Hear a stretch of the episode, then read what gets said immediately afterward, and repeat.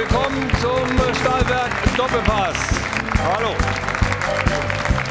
Und der 14. Spieltag hatte es in sich. Oder soll man vielleicht besser sagen, hat es in sich. Denn die Aktualität heißt, in Leipzig ist der Trainer Jesse Marsch entlassen worden. Wir werden gleich nach Leipzig schalten und mit Oliver Minzlaff reden, dem Vorstandsvorsitzenden von RB, wie es denn da jetzt dann weitergeht. Am Dienstag spielen sie ja schon in der Champions League.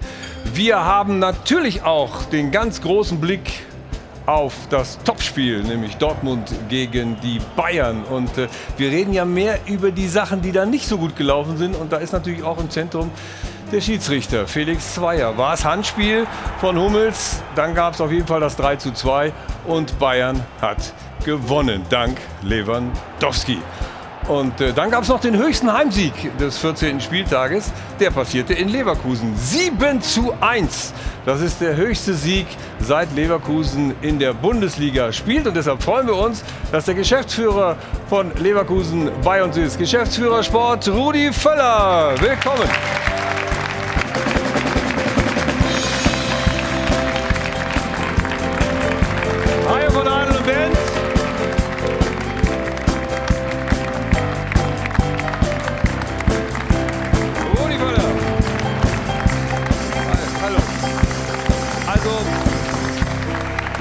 Leverkusen rockt die Liga im Moment. Alle reden über Dortmund und Bayern. Ihr gewinnt 7-1 und das so klammheimlich und jetzt seid ihr richtig vorne mit drin. Ja, wir sind in dem Bereich, wo wir am Ende vielleicht auch hoffentlich dann stehen, ähm, auf Champions League Platz, Plätzen und das ist unser Ziel, ganz klar. Und noch vielleicht ein bisschen mehr als nur die Champions League. Vielleicht. Ich meine, wir werden nachher darüber reden, dass äh, du ja im Sommer dein Amt aufgibst. Vielleicht gibt es ja noch ein Geschenk von der Mannschaft, was auch immer das sein könnte. Wir gucken noch mal auf das Topspiel mit einer Szene, die das Topspiel ja auch stark beeinflusst hat, nämlich Handspiel oder nicht von Mats Hummels. Er fällt darunter mit der Berührung von Thomas Müller. Was sagst du? Ja, wenn man das jetzt so sieht, vor allem äh, mit mehreren Zeitungen, hab ich, haben wir ja alle gestern Abend schon gesehen, äh, kann man den natürlich geben. Da in dem Gesamtpaket vorher einen nicht gegeben, der vielleicht einer war, was dann sicherlich ein bisschen hart für die Dortmunder, Ja. aber den kann man, kann man durchaus geben. Und dann gab es auch noch das Handspiel von Davis und noch ein paar andere Szenen, die nicht ganz so sauber waren. Also Felix Zweier hat da einen schweren Job gemacht. Ob er einen guten Job gemacht hat, werden wir diskutieren. Und natürlich Leverkusen und natürlich Leipzig. Und mit folgenden Gästen außerdem. Wir begrüßen von Bild Tobi Altscheffel. Hallo. Guten Morgen. Wir begrüßen Sport 1 Chefreporter Patrick Berger, der auch das Dortmund-Spiel gegen die Bayern gesehen hat. Grüß Gott. Schönen guten Morgen. Hallo. Wir begrüßen den freien Journalisten, unter anderem für den Deutschlandfunk tätig, Thorsten Poppe. Guten Morgen. Und wir freuen uns über unseren Sport 1-Experten Mario Basler. Hallo. Guten Morgen. Und Jana hat die Frage der Woche für uns, für Sie. Guten Morgen. Ja, das war schon das Topspiel, was sich alle gewünscht haben, zumindest mal was die Spannung angeht. Deswegen wirklich schade, dass am Ende dieser umstrittene Elfmeter dieses Spiel entschieden hat. So sieht's zumindest Erling Haaland. Der hat sich nach dem Spiel auf Twitter zu Wort gemeldet und hat die Leistung von Schiedsrichter Felix Zweier so bewertet mit einem Daumen runter. Den Tweet hat er recht schnell wieder gelöscht, allerdings nicht schnell genug für uns. Danach hat er sich aber auch noch bei den Kollegen vom norwegischen TV zu Wort gemeldet, hat gesagt, er war ein sehr arroganter Schiedsrichter. Es machte den Eindruck, als wollte er auf die Titelseiten. Das hat er geschafft. Und nicht nur das, sondern er hat es auch in unsere Frage der Woche geschafft. Hat der Schiedsrichter Felix Zweier dieses Topspiel entschieden? Diskutieren Sie da gerne mit auf Twitter, auf sport1.de oder rufen Sie uns an. Die Nummer ist wie immer die 01379 011 011. Ja, wir sind gespannt auf äh, Ihre Anmerkungen und äh, die Aktualität hat Vorrang und deshalb äh, wollen wir jetzt erstmal in der Schalte hoffentlich äh, Oliver Minzlaff begrüßen, den Vorstandsvorsitzenden von RB Leipzig. Da sehen wir ihn schon. Guten Morgen. Guten Morgen, Herr Brückner. Herr Minzlaff, bevor wir ähm, die Personalie, die neue besprechen und warum Sie die alte, nämlich Jessie Marsch, weggeschickt haben, Ist das auch so ein bisschen hausgemacht? Was meinen Sie hausgemacht?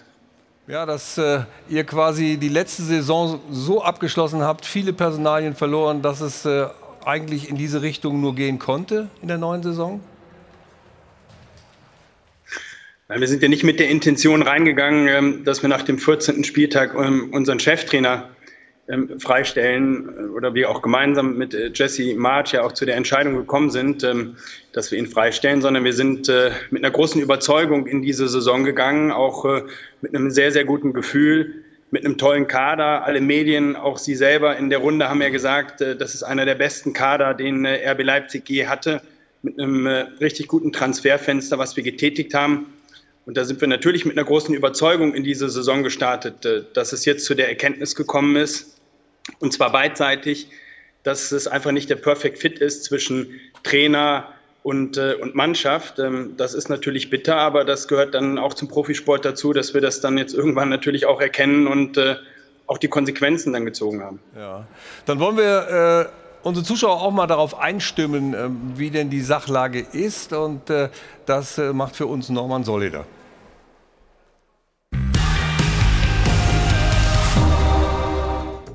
Wenn man Gründe für die Leipziger Krise nennen will, muss man Bilder aus München zeigen. Upamecano, Sabitzer und Nagelsmann, also Leipzigs Ex-Abwehrchef, Ex-Kapitän und Ex-Cheftrainer sind nämlich jetzt Bayern. RB Leipzig verliert sein Rückgrat an den schärfsten Konkurrenten. Und Nagelsmanns Nachfolger Jesse Marsch schafft es auch nach fünf Monaten immer noch nicht, eine neue Stabilität zu errichten. Denn die Qualität des Leipziger Kaders ist definitiv zu gut, um bereits sechs Saisonniederlagen erklären zu können. Oliver Minzlaff zählt sein Team nämlich personell zu den Top 3 der Liga. In Leipzig versagten also Trainer und Mannschaft. Traditionell muss so etwas aber am Ende der Trainer alleine ausbaden. Jesse Marsch stolpert auch über seine katastrophale Auswärtsbilanz. Drei Punkte in sieben Spielen, nur Fürth holte weniger. Eine Situation, die Oliver Minzlaff quasi im Alleingang bewältigen muss, denn RB hat seit Monaten auch keinen Sportdirektor mehr. Der RB-Boss hat offensichtlich zu viele Schlüsselpositionen ziehen lassen. Mindestens eine muss er jetzt aber neu besetzen. Wir fragen, welchen Trainertypen haben Sie im Auge, Herr Minzlaff?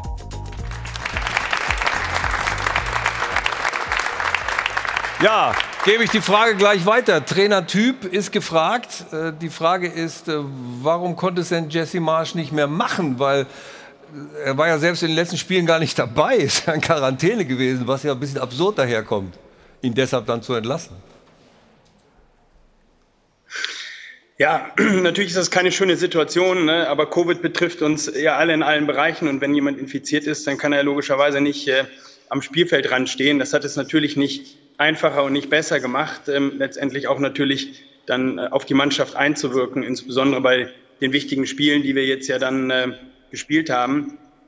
Wie ich eben schon gesagt habe, sind wir halt einfach zu der Erkenntnis gekommen und nicht nur wir, sondern auch Jesse und er kam auch schon nach dem siebten, nach dem zehnten Spieltag auf uns zu und hat gesagt, ich weiß nicht, ob ich der richtige Trainer auch für diese Mannschaft bin, ob äh, meine Spielphilosophie dann halt auch wirklich zu diesem wirklich fantastischen Kader passt. Und äh, die Erkenntnis ist dann mehr und mehr gereift. Wir haben trotz äh, toller Fußballfeste, die wir in der Red Bull Arena auch so lange schon nicht gesehen haben, wenn ich an die Spiele gegen Hertha oder VfB Stuttgart denke, ja. ähm, aber auch das Spiel äh, zuletzt in der Champions League, äh, haben wir aber trotzdem keine Konstanz gehabt. Und äh, am Ende ist es dann äh, wirklich so, dass wir sagen, ja, es ist nicht der richtige Fit, es aber ist eine überragende denn, Mannschaft, es ist ein sehr guter Trainer, aber sie ja. passen nicht zusammen. Aber was hat denn nicht gepasst? Ich meine, ihr habt doch im Vorfeld auch darüber geredet und da habt ihr doch Marsch bes bes besonders geholt deswegen, weil er doch eine Art hat, die ihr auch haben wolltet. Wieso passt das jetzt plötzlich nicht mehr? Also das ist richtig. Ich habe ja eben schon gesagt, wir haben ihn mit voller Überzeugung geholt, weil er natürlich auch in seinen vorherigen Stationen äh, bewiesen hat, äh, welchen attraktiven Fußball er spielen kann und weil wir auch davon ausgegangen sind, dass der Kader, und wir haben ja auch die ein oder andere Personalentscheidung dann, was die neuen Spieler angeht, äh, logischerweise mit ihm getroffen, ähm, dass das sehr gut zusammenpasst. Aber das eine ist manchmal die Theorie und das andere dann die Praxis. Und äh, wenn wir das so gewusst hätten, dann hätten wir natürlich Jesse nicht verpflichtet und Jesse wäre nicht zu uns gekommen.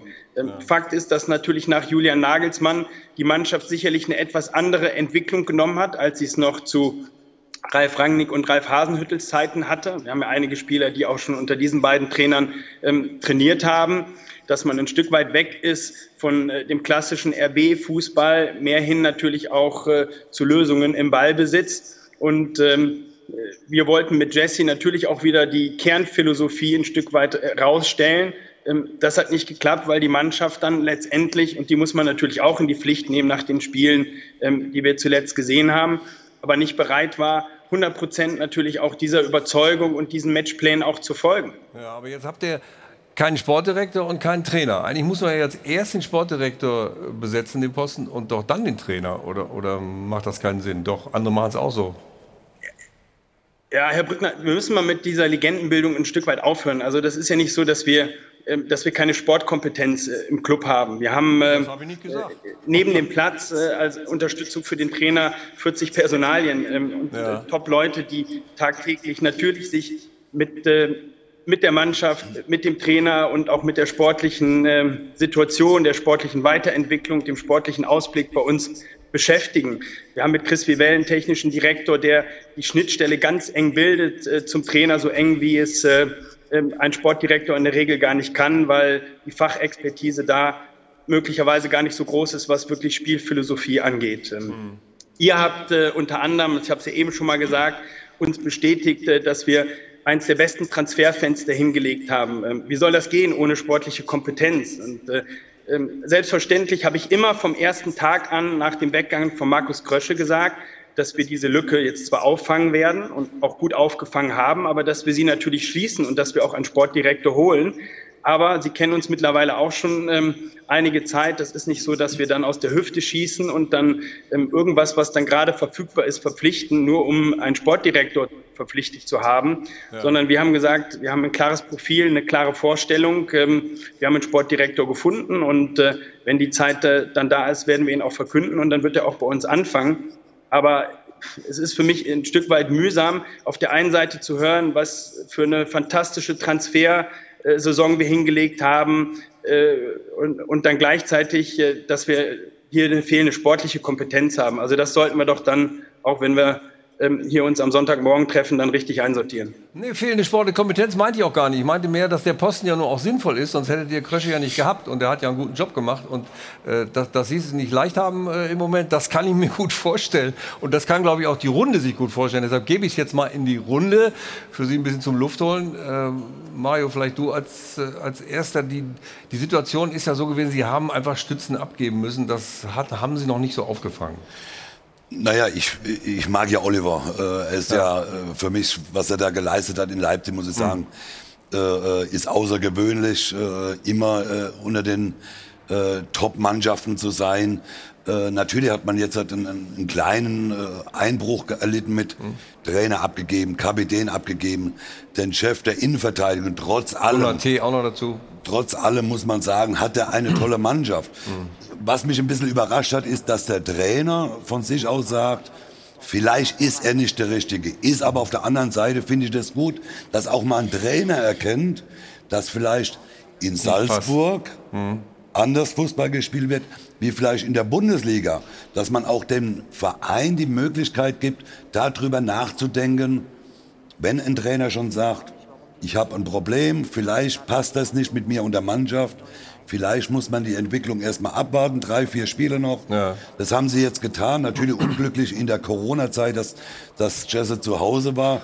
Aber trotz allem, ich bin auch äh, davon überzeugt, dass Oliver wieder einen, einen, einen, guten Trainer finden wird und dass auch äh, RB wieder in die Spur kommen wird. Und ich drücke Ihnen die Daumen, weil ich mag äh, Leipzig. Ich, ich finde toll, was da entstanden ist. Ja. Es gibt ja eine ganze Menge Namen, Oliver Minzlaff, die, die jetzt durch die Gegend schwirren, auch aus dem äh, RB-Kosmos sozusagen. Ja, also Roger Schmidt, Bo Svensson, Dominik Tedesco, Ruben Amorim von Sporting Lissabon. Das hat mich am meisten überrascht. Ist da was dran? Haben Sie mit ihm gesprochen? Schauen Sie, ähm, wir haben heute früh verkündet, ähm, ja, selbstverständlich stelle ich mich dann hier auch in der Sendung, ähm, weil wir natürlich äh, auch für Transparenz sorgen wollen. Aber wenn wir, äh, wenn wir einen Trainer verkünden, äh, dann hätten wir das jetzt schon auch in der Pressemitteilung getan. Wir haben uns jetzt erstmal entschieden, denn wir haben bis zuletzt ja auch noch das Vertrauen äh, auch in Jesse gehabt und waren jetzt nicht ähm, tagtäglich auf der Suche nach einem Ersatz. Nichtsdestotrotz ist das auch unsere Aufgabe, dass wir uns mit möglichen Kandidaten beschäftigen. Ähm, es ist also auch nicht so, dass wir jetzt im Dunkeln tappen, aber wir führen jetzt in Ruhe die Gespräche für das kommende Spiel ähm, jetzt äh, gegen äh, Man City in der Woche und dann auch am Wochenende gegen Gladbach und möglicherweise auch äh, bis zur Winterpause wird Achim Bayerlorzer dann als Cheftrainer interimsweise übernehmen. Und dann gehen wir davon aus, dass wir ähm, zur Rückrunde dann auch den neuen Cheftrainer von RB Leipzig präsentieren können. Und sobald wir das können, äh, werdet ihr das äh, per Pressemitteilung lesen. Daher ist das jetzt mühsam, wenn wir jetzt äh, den einen oder anderen Namen diskutieren. Das könnt ihr natürlich gerne machen. Das passt ja gut auch in die Sendung. Aber da kann ich mich leider an den Spekulationen nicht beteiligen. Das verstehe ich, aber ein Versuch war es wert. Ich hätte, ich hätte aber noch einen. Ja, ich absolut. glaube, ich meine gehört zu haben, dass Ralf Hasenhüttel auch gerne wieder in die Bundesliga möchte. Aha. Ja, ein Rückkehrer wäre auch noch ein Thema. Aber wir haben ja schon gehört, auch über Rückkehrer äh, sagt er uns erstmal Zu nichts. Recht. Trotzdem, Oliver Minzler, vielen Dank, dass äh, Sie sich so schnell gestellt haben und wir dadurch die aktuellen Erfahrungen bekommen konnten. Und ich hoffe, ein gutes Händchen, äh, nicht nur für Achim Bayerlorzer am Dienstag, damit ihr wenigstens die Europa League noch mitmachen könnt, sondern äh, auch darüber hinaus für euch, weil ihr seid schon eine Bereicherung der Liga, das muss man ganz klar sagen. Vielen Dank. Vielen Dank. Und ja, Hasenhütte, Hasenhütte wäre auch so eine Variante. Was ist denn mit Roger Schmidt? Der war ja auch mal bei euch. Ich meine, er ist bei PSW Eindhoven ganz äh, erfolgreich, aber ja, warum nicht? Man, Roger Schmidt ist ein absoluter Top-Mann, Top-Trainer. Das beweist er jetzt auch wieder in Eindhoven, vorher schon auf seinen Stationen. Bei uns sowieso hat er das äh, toll gemacht. Es wird immer ein Trainer sein, der irgendwo genannt wird. Ne, Das hat er sich erarbeitet. Ob das jetzt ein Thema ist in Leipzig, weiß ich nicht. Also ich glaube, was ich so ein bisschen gehört habe, fühlt er sich ganz wohl in Eindhoven. Deshalb kann ich mir das bei ihm nicht vorstellen. Aber im, unterm Strich bleibt trotzdem, dass die, die Umstrukturierung zu heftig war. Die Bayern haben da wieder zugeschlagen und äh, das tut den Leipzigern weh. Das geht ja anderen Mannschaften manchmal auch so. Ne? Es ehrt ja den Oliver Minzlaff, dass jetzt den Bayern nicht den schwarzen Peter zuschiebt Ja, ja. und sagt, die sind an allem schuld und äh, an denen lag's. Erstmal kurios, die erste Trainerentlassung in Quarantäne, glaube ich. Also gibt ja immer mal wieder ein Mhm. Ja. Novum. Und ja, bei Jesse Marsch hat man ja, bevor er gekommen ist, schon immer gehört ähm, aus Salzburg, dass er ein sehr guter Motivator ist, Mhm. aber halt die Spielidee vielleicht ein bisschen zu wünschen übrig lässt. Und wenn man sich Leipzig am Freitag in Berlin angeschaut hat bei Union, das war ja erschreckend. Also das muss ja 4-1, 5-1 ausgehen und nicht nur 2-1. Sie stehen auf Platz 11. Mhm. Auswärts ist nur Fürth schlechter für den Anspruch, den Leipzig hat. Ist das viel, viel, viel zu wenig. Das stimmt. Und drei, drei Niederlagen hintereinander war aber dann vielleicht auch eine zu viel. Aber liegt es vielleicht auch daran, dass die, dass die Anspruchshaltung einfach zu hoch war in Leipzig? Die Erwartungshaltung ist Oder ja in Leipzig äh, per se sehr, sehr hoch. Sie Ja. sind halt jetzt im Verdrängungswettbewerb Bundesliga auf dem harten Boden der Tatsachen gelandet, eben indem die Bayern ihnen mal gezeigt haben, äh, wie das funktioniert. Sie haben die besten Leute äh, weggeholt und da braucht es natürlich auch Zeit, um wieder eine neue Akte zu machen, vor allem aber auch um eine Hierarchie in der Mannschaft äh, zu etablieren. Daran hat es ja auch gehakt jetzt äh, unter Jesse Marsch äh, von allem, was man äh, gehört hat. Und da muss sich äh, Rasenballsport auch jetzt an die eigene Nase packen und sehen, dass so ein ja, Erfolg am Reißbrett eben nicht im Verdrängungswettbewerb Bundesliga per se planbar ist. Ja, klar. Gleich reden wir über das Topspiel schlechthin, nämlich äh, die Dortmunder gegen die Bayern. Da gab es so viel zu, zu, zu diskutieren, dass wir uns äh, gleich nach der Werbung da richtig reinstürzen. War es jetzt Felix Zweier, der den Bayern die drei Punkte gebracht hat, oder ist das der falsche Ansatz? Bis gleich.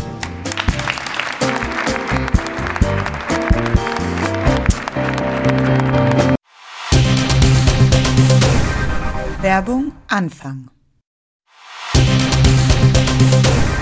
Werbung Ende.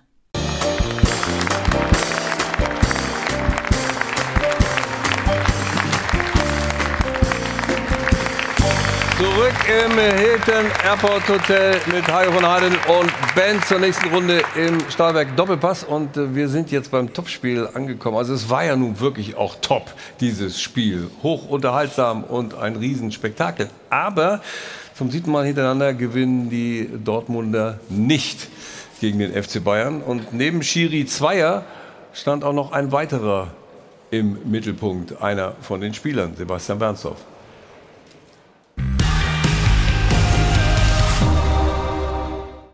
Mats Hummels, Sinnbild einer dramatischen Niederlage.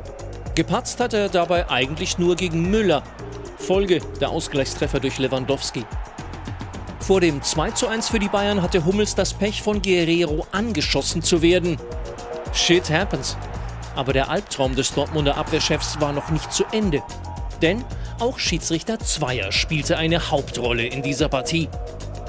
Hummels mit gesenktem Kopf, also blind und stolpernd hinein in den Kopfball, der zum Ellenbogenball wurde. Handelfmeter, eine vertretbare Entscheidung, die Zweier da traf nach Ansicht der Fernsehbilder. BVB-Trainer Rose dennoch außer sich und selbst das beherzte Zupacken von Assistenten Maric konnte nicht verhindern, dass sein Bus auf die Tribüne musste. Vielleicht wäre Rose ja weniger wütend gewesen, wenn es vorher in dieser Szene auch Strafstoß gegeben hätte.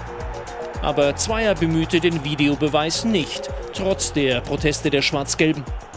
Und so reichten ihre zwei sehenswerten Treffer durch Brandt und Haaland eben nicht, um zu punkten. Weil Lewandowski den Handelfmeter in seiner typischen Art zum 3:2 versenkte. Freud und Leid, Glück und Pech, auch in diesem wilden, temporeichen Spitzenspiel dicht beieinander. Aber obwohl man den Eindruck gewinnen konnte, dass die Bayern cleverer waren beim großen Showdown, stellt sich eine wichtige und definitiv diskussionswürdige Frage. Hat der Schiedsrichter das Topspiel entschieden? Patrick, du warst im Stadion auch. Hat der Schiri das Spiel verpfiffen? Also die Zuschauer haben es alle geglaubt, nehme ich an. Also natürlich hat er das Spiel entschieden durch diese, hm. durch diese Entscheidung, die er getroffen hat. Ähm, Erstmal, um von dieser Entscheidung vielleicht ein bisschen zurückzugehen, muss man sagen, dass es ein Fußballspiel war. Werbung für den deutschen Fußball, glaube ich, in über 200 Ländern gezeigt worden. Das war wirklich ein packendes Fußballspiel, auch mit 15.000 Zuschauern nur, wirklich eine tolle Stimmung mhm. im Stadion. Ähm, unterm Strich, ich habe da eine etwas andere Meinung. Ähm, ja, die Person Felix Zweier, die sollte man schon, schon hinterfragen. Wir kommen ja später auch nochmal äh, äh, darauf zu sprechen, auf die Geschichte dieser Manipulationsskandal, damals auch um, um Robert Heutzer, wo er auch äh, durchaus verwickelt war. Ich finde aber jetzt bei dieser Entscheidung, ähm, Handspiel zu geben, Mats Hummels, ähm, da bin ich ganz bei Rudi Völler. Also ich sage, dass diese Entscheidung vertretbar ist, dass diese Entscheidung richtig ist. Ich habe im Vorfeld der Sendung nochmal mit Lutz Wagner, dem Regelwart mhm. des DFB, gesprochen und der auch gesagt hat, die Entscheidung ist durchaus richtig, die ist vertretbar, weil Mats Hummels eben in einer unnatürlichen Körperhaltung rausgeht, den Arm draußen hat, in die Flugkurve reinspringt und dadurch kann man diese Entscheidung geben. Und ich glaube, wenn es diese Entscheidung vorher, diesen Reus, ja. vermeintlichen Reus-Elfmeter gar nicht erst gegeben hätte, würde man über diesen Strafschuss, glaube ich, gar nicht so groß diskutieren. Wir können es ja gerne noch mal anschauen, aber er fällt natürlich auch in diese Situation mit rein. Dann kommt noch dieses Gerangel mit, mit Thomas Müller dazu. Also es ist irgendwie eine sehr unglückliche Situation. Ja? Also für mich gibt es überhaupt keine Diskussion, dass das ein Elfmeter für die Bayern ist.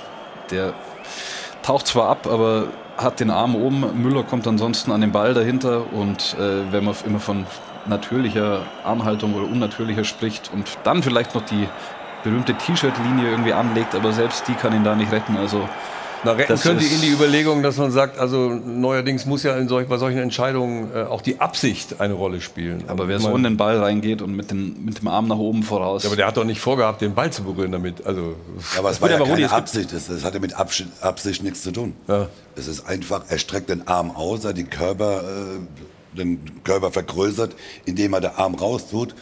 Nochmal, es war ja auch Bellingham, der ihn mehr oder weniger so festhält. Verschiebt, ja, ja. Und er versucht sie da irgendwie zu befreien und schiebt den, man sieht ja, er macht ja den Arm klar nach vorne.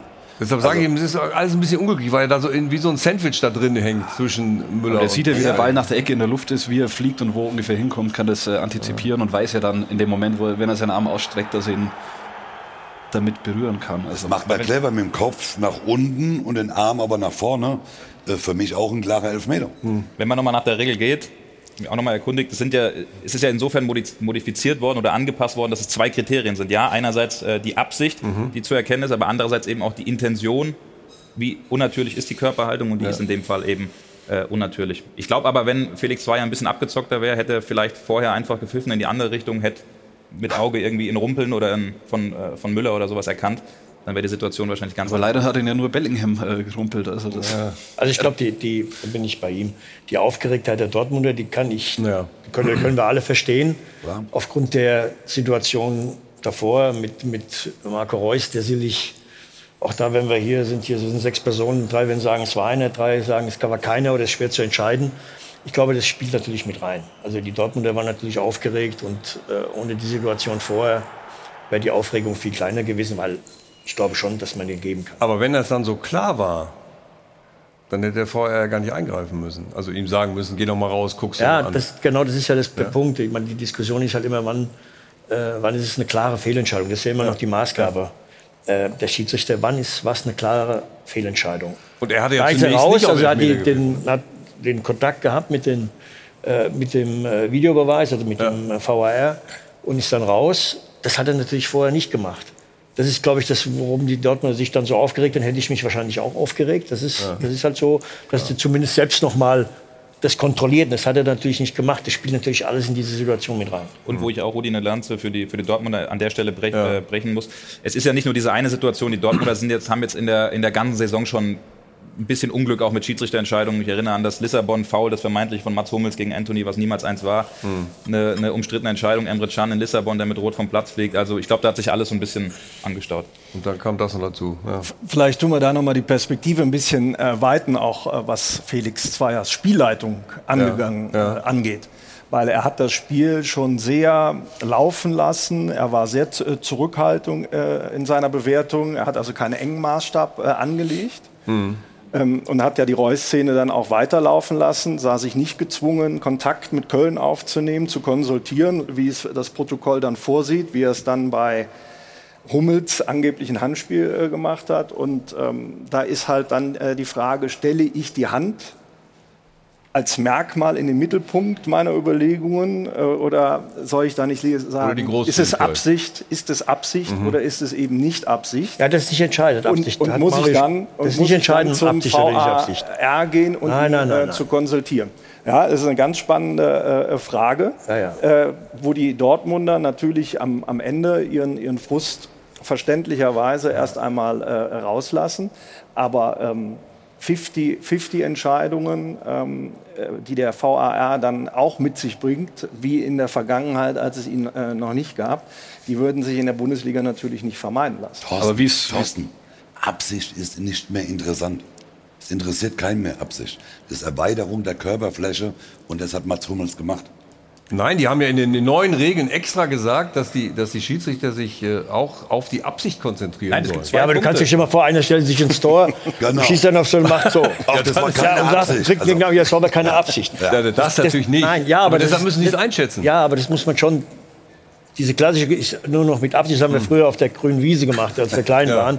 Äh, Elfmeter gibt es nur, wenn es Absicht, Absicht ist. Das geht natürlich bei so Situationen nicht. Ich glaube, um mal darauf zurückzukommen, es ist, den kann man pfeifen, den kann man sich auch draußen nochmal angucken. Ich glaube, den einzigen oder den Vorwurf, den man, den man äh, Herrn Zweier machen muss, dass er sich die Situation von, äh, von Reus und Hernandez nicht nochmal draußen angeguckt hat. Egal, Da- was er dann entschieden hatte. Das Ja. ist eine schwierige Entscheidung. also ich da bin kommen wir auch gleich drauf. zigmal gesehen, es war schwer Ja. zu entscheiden, Ja. aber das hätte er machen müssen. Da, da kommen wir gleich drauf auf diese Geschichte.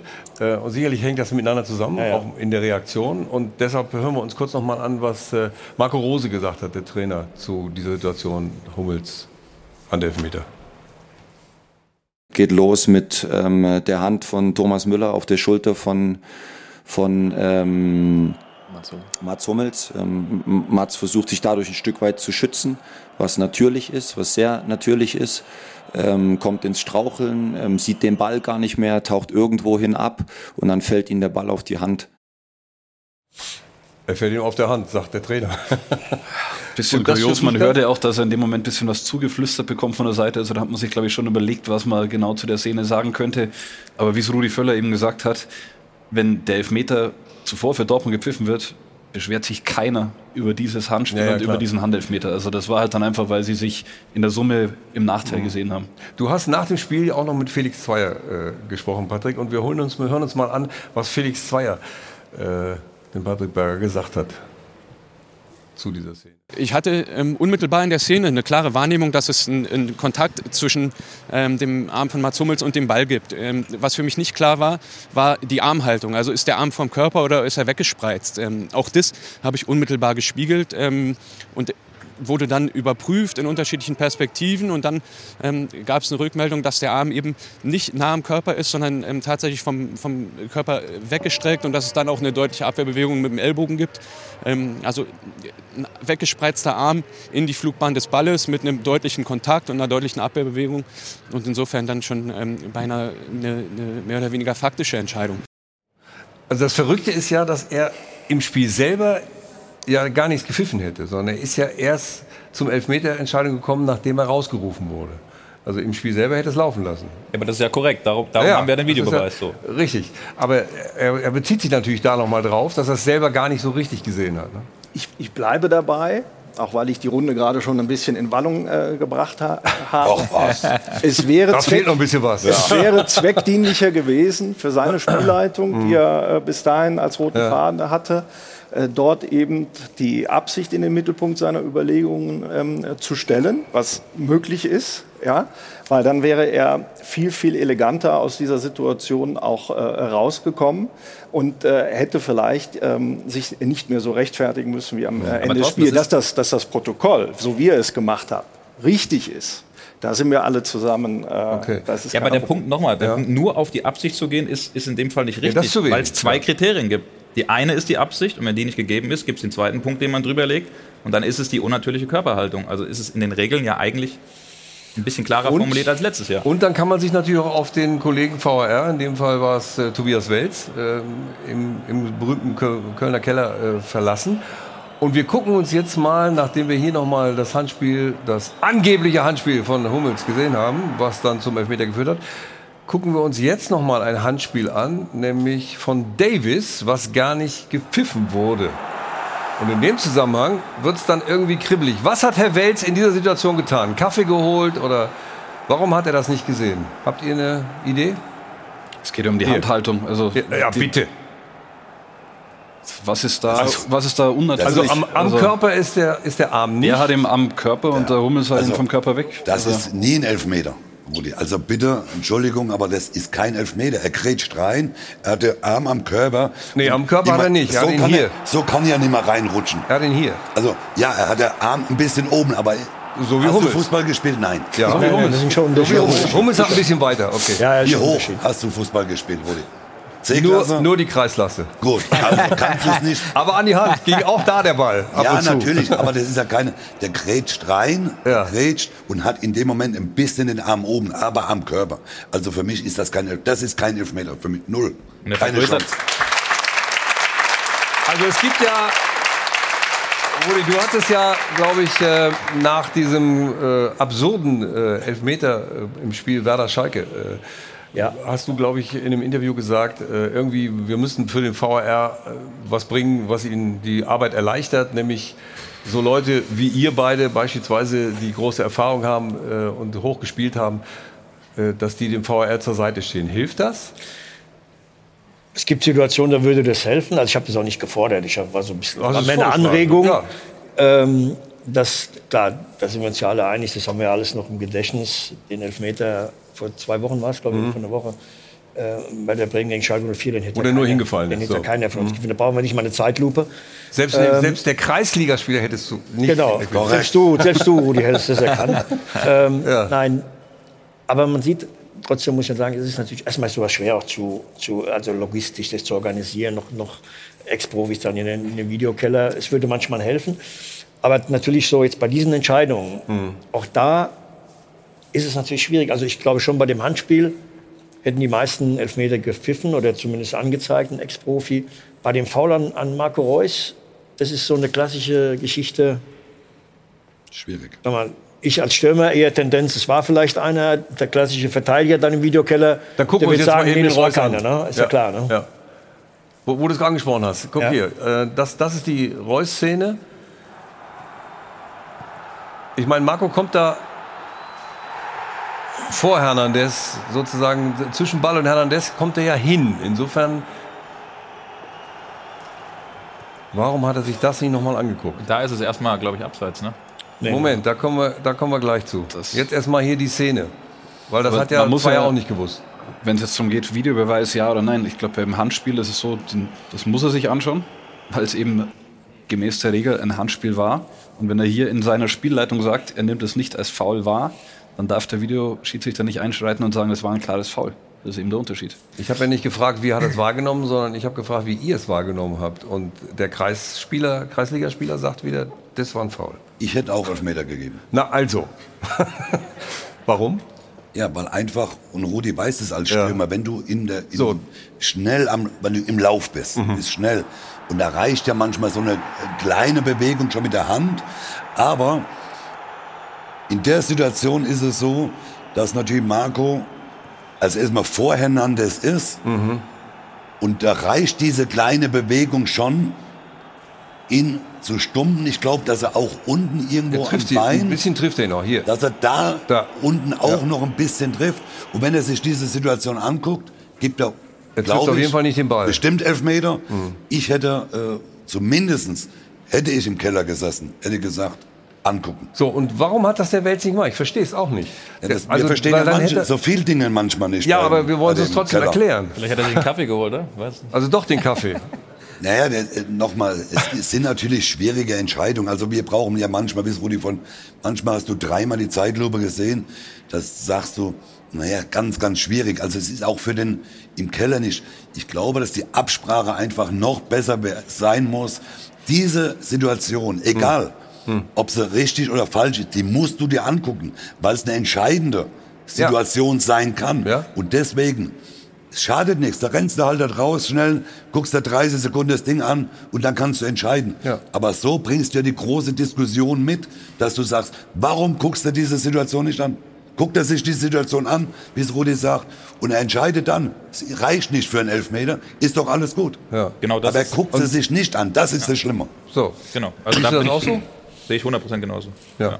Gut, ich weiß nicht, wie das Stadion reagiert hätte, wenn er dann nicht gepfiffen hätte. Ne? Die Reaktionen wären wahrscheinlich ähnlich gewesen wie. Aber das war ja noch davor. Aber es ist anders. Also- Zumindest hätte. Ja. Also ich finde schon, dass das eine Situation war, die man, die man sich Hm. angucken hätte können. Hat es nicht gemacht, klar.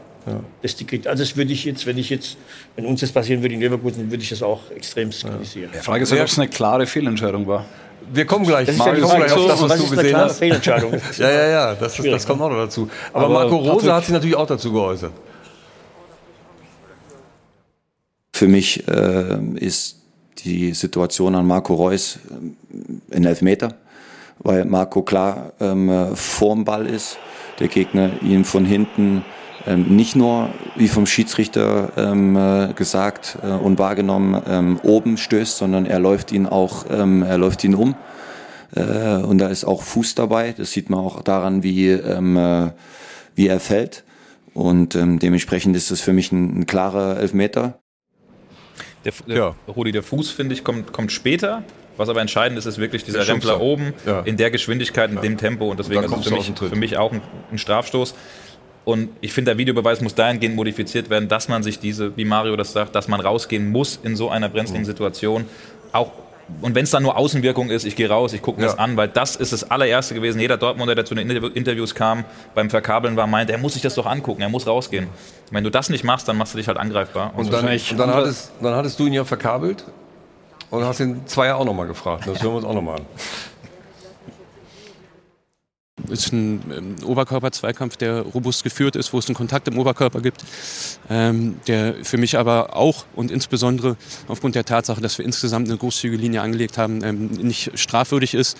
Ähm, und insofern ähm, keine Strafschussentscheidung von mir und auch kein On-Field-Review, wie er zum Teil ja auch ähm, vehement dann eingefordert wurde im Nachgang.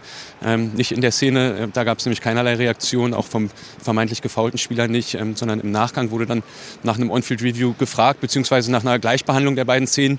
Und die sind am Ende nicht gleich zu behandeln. Wir haben einen Zweikampf, der im Ermessen des Schiedsrichters ähm, zu bewerten ist. Ähm, die Bewertung habe ich getroffen nach voller Wahrnehmung im laufenden Spiel, habe die Bewertung auch gespiegelt nach Köln zum Videoassistenten. Und es gibt keinen anderen Fakt, der ähm, dann hätte gezeigt werden können, der mich zu einer anderen Entscheidung ähm, gebracht hätte. Und insofern ähm, auch keine Veranlassung und kein Hinweis, dass eventuell noch ein On-Field-Review erforderlich gewesen wäre. Dann tut sie ein bisschen schwer so. Man würde auch sagen, er eiert ein bisschen rum, ne? oder? Naja, er ist, er ist schon von sich davon überzeugt, dass es für ihn in der Wahrnehmung kein Elfmeter war. Also das, Das ist auch er schwierig. klar Ich und deutlich. gibt ja so eine, ich finde immer, es gibt so eine Formel für Verteidiger und für Stürmer. Ich Mhm. finde, so meiner Wahrnehmung, ähm, ein Verteidiger sag mal, gibt dem Schiedsrichter keine Chance, musst du denken, dass er Elfmeter pfeift. Und als Stürmer musst du denken, gibt dem Schiri eine Chance, dass er ihn er- pfeift. Und beide, Hernandez hat dem Schiri auch eine Chance gegeben, zu pfeifen. Und der Reus auch. Da hat es natürlich Ja. auch dann auch, wie man es als Stürmer dann auch so macht, hat es clever gemacht. Hernandez hat es nicht ganz so clever gemacht, fand ich. Deshalb, wie gesagt, es ist schwierig. man und kann wie- geben, muss man nicht. ne? Und wir haben noch mal genau hingeguckt und dann müssten wir nämlich über diese Szene gar nicht reden, wenn das auch Herr Wels im Keller so gesehen hätte, wie wir es gesehen haben. Wir haben die Linie hingelegt. Und jetzt schauen Sie sich das an. Es ist abseits im Vorfeld, ganz knappes Abseits von Holland. Also, dann kommt es schon wieder, wenn er rausgeht, guckt sich die Elfmetersituation Dann an. kommt das dazu. Wird das ja beurteilt. Also hätte sich die Frage dann auch nicht gestellt, dann wäre es ja auch abseits Ja, und dann hätte er es auch deutlich so zeigen können und dann wäre die, die Diskussion Genau. gar nicht aufgekommen. Klar. Was wolltest du sagen?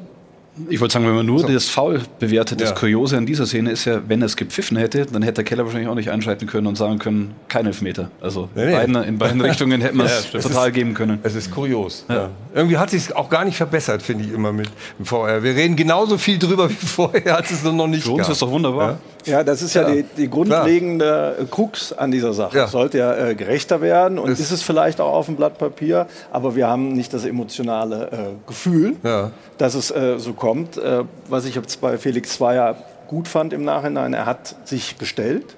Das stimmt. Und er hat begründet, er hat es versucht zu be begründen. Aber er hat gesagt, Ja? wenn das so ein Und- Patrick Berger macht, Und Rudi, ich wenn ich das noch ist sagen darf, ne? ja? Ja. aber es ist natürlich für die Schiedsrichter äh, unheimlich schwierig, Ja. seit der VAA da ist, weil sie sich immer gezwungen sehen, Oder so. Hm. gezwungen sehen, nochmal zu gucken oder nochmal Ja. Rücksprache zu halten. Ihnen ist viel, viel von ähm, ja, äh, ihrer Position auf dem Platz auch ähm, genommen worden. Ich meine, wir reden jetzt hier seit 20 Minuten, 25 Minuten über diese Szenen, haben die uns zigmal angeschaut. Und er hat da äh, halt äh, die paar Sekunden nur zu, zu entscheiden. Ja. Das möchte ich immer auch nochmal bei aller Emotionalität in diesem äh, Thema mit äh, einwerfen, dass äh, wir das berücksichtigen ähm, äh, sollten. Wir werden ja gleich auch noch ein bisschen über Felix Zweier aber sprechen. sowas kommt ja immer wieder vor, ja. Und ich kann auch die Dortmunder Fans verstehen, wenn sie sagen, irgendwie gibt es doch so einen Bayern-Bonus. Schaut mal hin. Vor anderthalb Jahren, Boateng. Und das vergleicht mal mit dem Handspiel von Hummels. Und bitteschön. Kein Elfmeter übrigens. Jetzt sagt Tobi Altscheffel. So, jetzt möchte ich von Was euch was hören. Du sagst jetzt, ja, sag der Elfmeter. Junge hat ja ein rotes Nee. Trikot angehabt, deshalb gab es keinen Überhaupt nicht. Elfmeter, oder? Elfmeter. Elfmeter, ganz klar, habe ich damals auch gesagt. Ach so. Klare Okay. Elbe.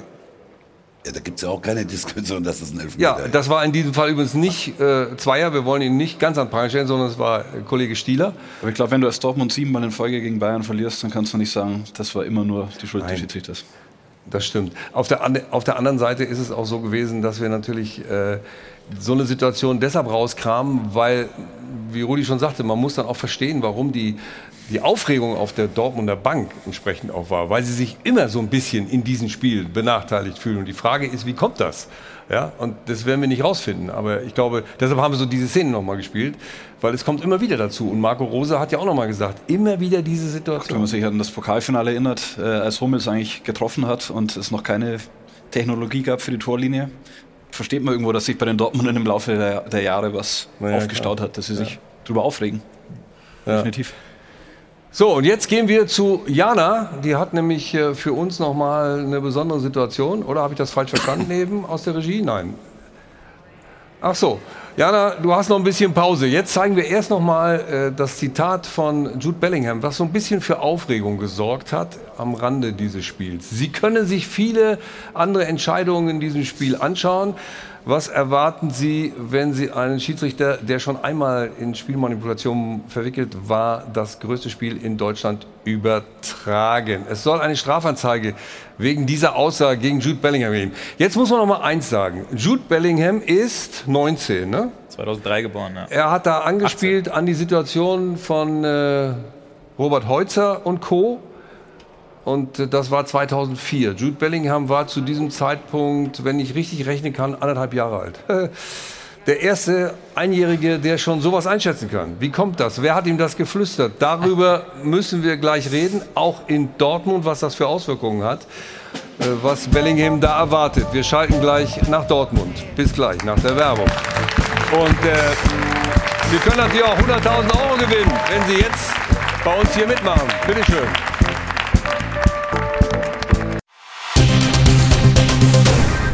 Werbung Anfang. Werbung Ende.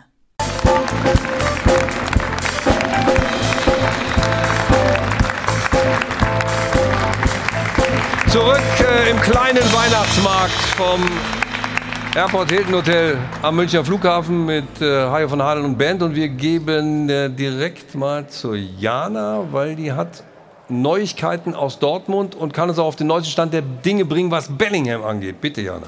Ich versuche das Ganze mal kurz zusammenzufassen. Also Rudi, du hast es eben gesagt, Strafanzeige wurde gestellt gegen Jude Bellingham nach diesen Aussagen gestern nach dem Spiel zum Schiedsrichter Felix Zweier. Der Vorwurf lautet jetzt also Schiebung und die Strafanzeige wurde gestellt vom Schiri-Beobachter Marco Hase. Sie können das auch gerne auf sport1.de nachlesen. Die Kollegen der Bild haben das eben als erstes vermeldet und ihnen liegt auch die Anklageschrift vor und hier lautet jetzt die Anklage im Detail Beleidigung Nachrede und Verleumdung.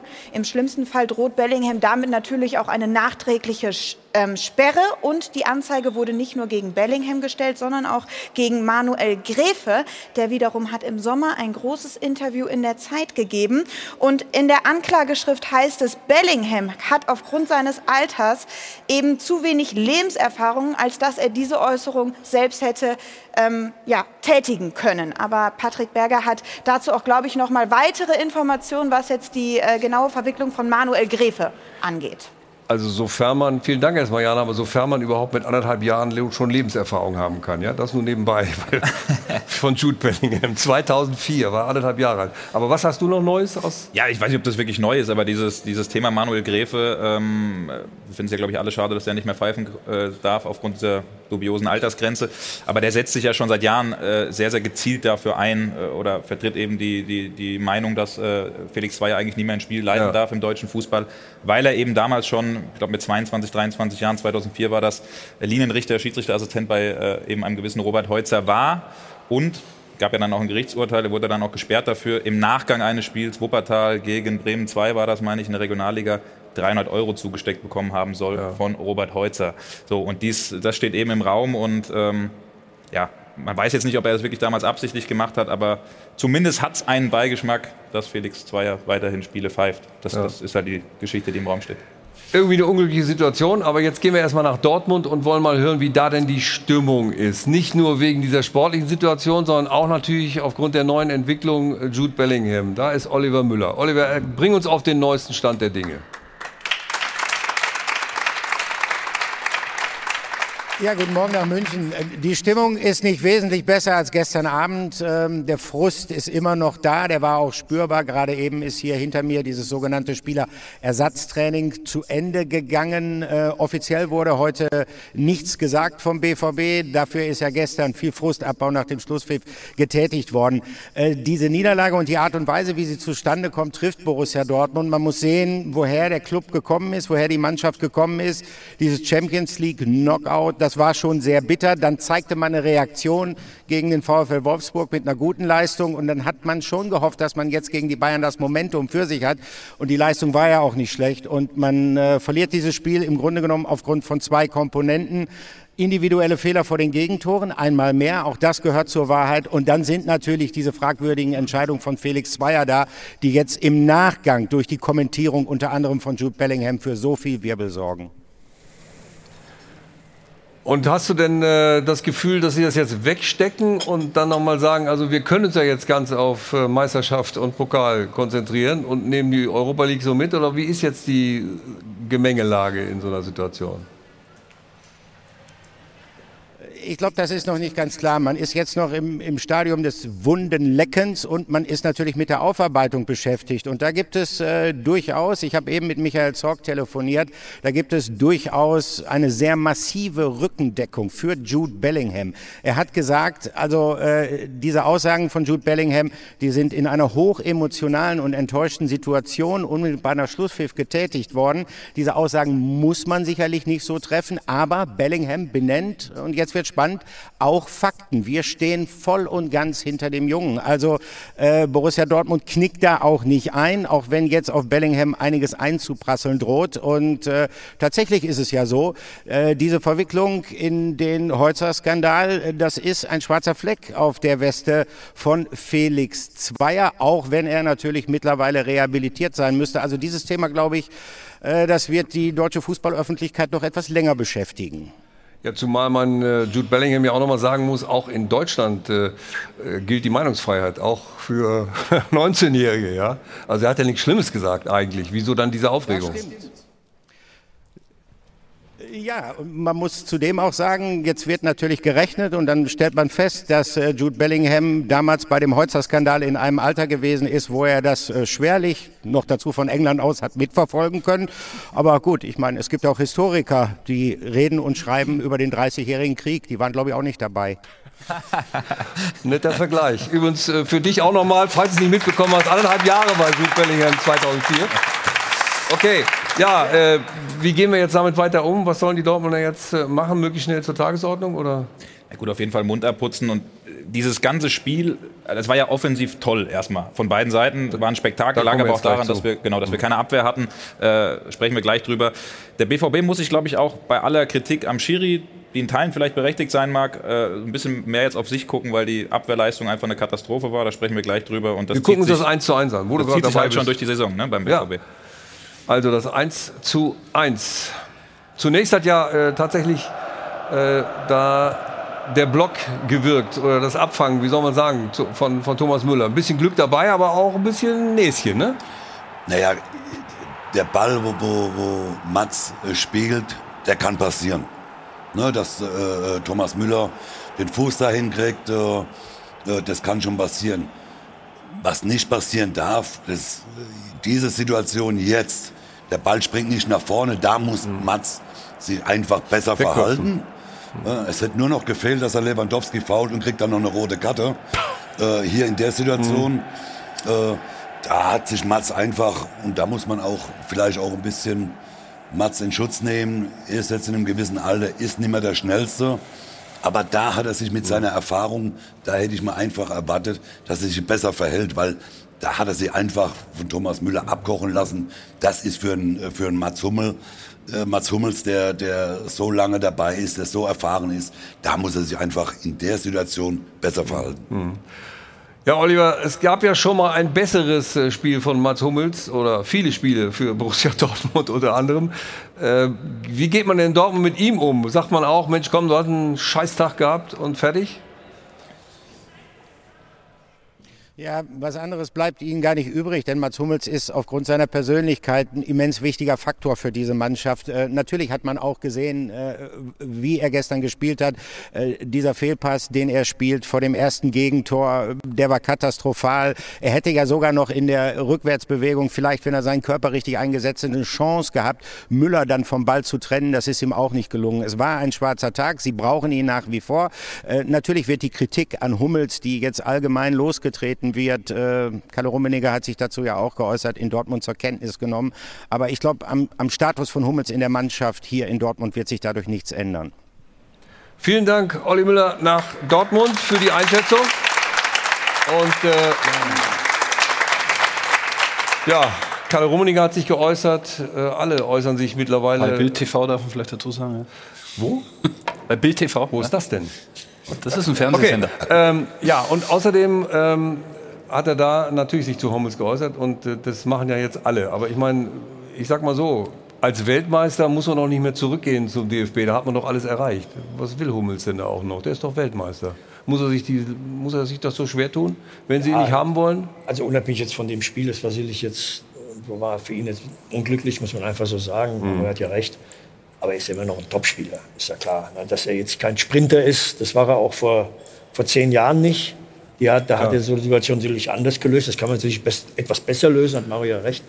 Äh, aber er ist ja immer noch top. Also ist ein Top-Innenverteidiger, der alles mitbringt. Normalerweise sind ja genau diese, diese Fehler, wo, er, wo Müller jetzt das Bein dazwischen hat, das passiert ihm ja normalerweise nicht, weil er genau, das ist ja seine ja. Qualität. Er hat ein wahrscheinlich tolles Aufbauspiel, der, erste Kontakt ist gut, er ist ein überragender Kopfballspieler, hat Erfahrung schwarzer Tag. Klar, ja. also, aber du forderst trotzdem, dass er nicht mehr, gar nicht mehr zur Nee, das habe ich nicht gesagt. Also ich weiß, dass er richtig Bock noch hätte auf die Nationalmannschaft, mhm. aber dass das Team von der Nationalmannschaft, Flick, seine Co-Trainer, dass die für sich entschieden haben, sie machen jetzt nicht den Fehler und sortieren ihn aus, so wie das Löw bei Boateng, Hummels und Müller gemacht hat, weil es könnte ja die Situation geben, nächstes Jahr im Sommer. Und sie laden ihn gar nicht mehr ein. Naja, es könnte ja sein, dass sich zwei oder drei Innenverteidiger verletzen und dann will ja. man sich die Chance Hummels nicht verbauen. Aber dass er jetzt eine realistische Chance hat, im März bei den nächsten Spielen oder bei der Nations League dabei zu sein, mhm. sich keiner verletzt, das sehe ich nicht. Also ja. Er ist ein Backup, aber er ist jetzt nicht eine ernsthafte Option im Moment für Flick. Aber Tobi, wir kennen ja, du kennst ja Mats Hummels auch besonders gut.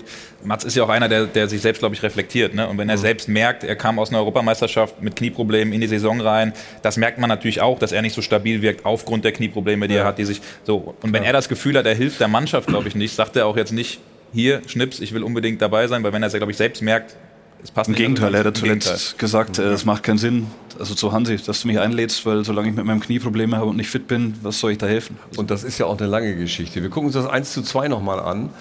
Ähm, Mats war ja an allen Toren beteiligt, in irgendeiner Form. Aber was soll er da tun? Naja, wenn, wenn, du vom anderen angeschossen wirst. Ja, ne? da kann er ja nichts dafür. Ich meine, das ist eine Situation, die muss ja, Guerrero muss die besser klären. Ne? Den Ball muss er einfach ja. Äh, äh, anders und besser wegschießen. Ich meine, äh, was soll Mats machen? Aber Mario, kann er nicht trotzdem besser verteidigen gegen Lewandowski Schau, in der Mitte? Das ist, ja, das ist eine andere Situation. Ja, die erste. Warte, der Ball kommt jetzt. Ja, Oder? das ist auch schwierig. Ne? Ich meine, das kann auch mal passieren, aber äh, dass er dann angeschossen wird, ich meine, nochmal, da, da muss ich sagen, da muss Guerrero den Ball einfach, die Klasse, die Guerrero hat, muss er den Ball besser wegschießen und nicht äh, quer durch den Strafraum. Äh, Mats Hummels steht sehr ja. unglücklich da, aber das ist seine Position als Innenverteidiger. Er war im Strafraum, wird angeschossen, da kann Mats äh, überhaupt nichts dafür. Aber warum schaffen es die Dortmunder nicht, ihre wackelige Defensive in den Griff zu kriegen? Ich glaube, wenn sie das wüssten, dann hätten sie es schon gelöst, das Problem. Ne? Ja, es zieht sich wie ein roter Faden durch die ganze Saison. Das ist auch der, der Hauptgrund für mich, warum sie überhaupt in der Champions League ausgeschieden sind, was, ja. was richtig wehtut mit 13 Millionen, die, die, die fehlen. Ähm, ja, sie bekommen es nicht hin. Akanji ist für mich der stabilste zurzeit, der wirklich einen, einen, Sprung gemacht hat, aber die Mannschaft denkt einfach nicht defensiv. Wenn du einen Guerrero, du hast angesprochen, überragender Offensivspieler, aber da fehlt es einfach in der Rückwärtsbewegung. War auch lange verletzt, ne? War auch lange verletzt, auch das kommt natürlich so auch dazu, viele Muskelverletzungen. Mhm. Ähm, die Mannschaft hat einfach so viele Rückschläge gehabt und da, dafür muss man sagen, steht es in der Liga eigentlich sehr, sehr gut da. Ja. Aber das ist auf der anderen Seite nicht besser bei Bayern. Bayern hat ja auch nee, ganz große Probleme und deswegen wird Bayern auch in der Champions League mit dieser Abwehrleistung wird Bayern in der Champions League keine Chance haben. Ja.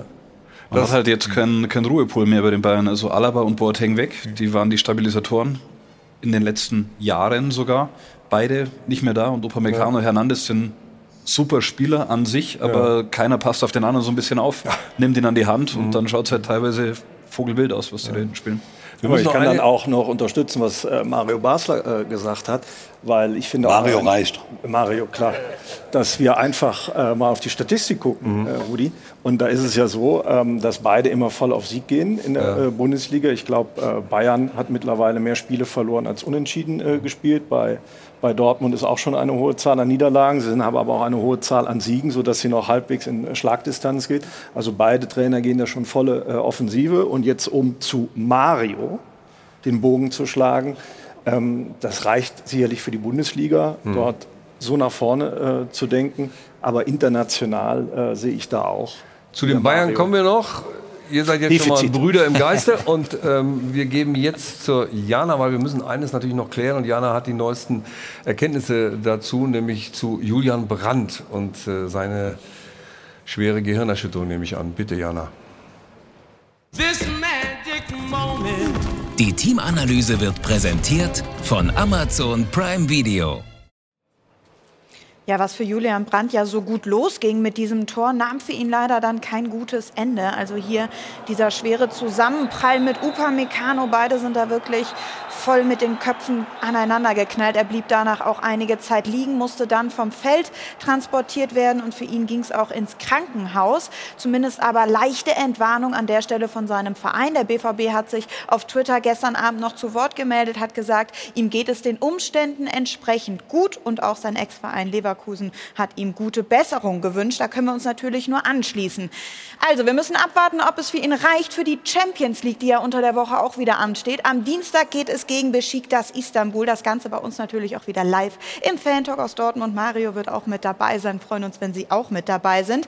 Der BVB ist ja raus aus der Champions League, dafür aber sicher in der Europa League. Und gerade für Julian Brandt wäre jetzt Konstanz so wichtig, denn er spielt eine wirklich gute Saison. Gestern ja schon das dritte Tor in dieser Saison. Das sind so viele wie sonst in beiden BVB-Saisons jeweils insgesamt. Also können wir nur hoffen, dass er schnell wieder fit wird, da anschließen kann, wo er gerade aufgehört hat. Und wir wünschen ihm natürlich auch an der Stelle gute Besserung. Die Teamanalyse wurde präsentiert von Amazon Prime Video. Ja, wenn der Daumen wieder hoch ist und hoch geht, dann ist auch die Besserung in Sicht. Wir wollen trotzdem noch mal auf das 1 zu 0 und das 2 zu 2 gucken. Wir reden über die Defensive der Bayern, das 1 zu 0 von Julian Brandt. Auch in der Entwicklung, übrigens ging es wieder mit Herrn Zweier los.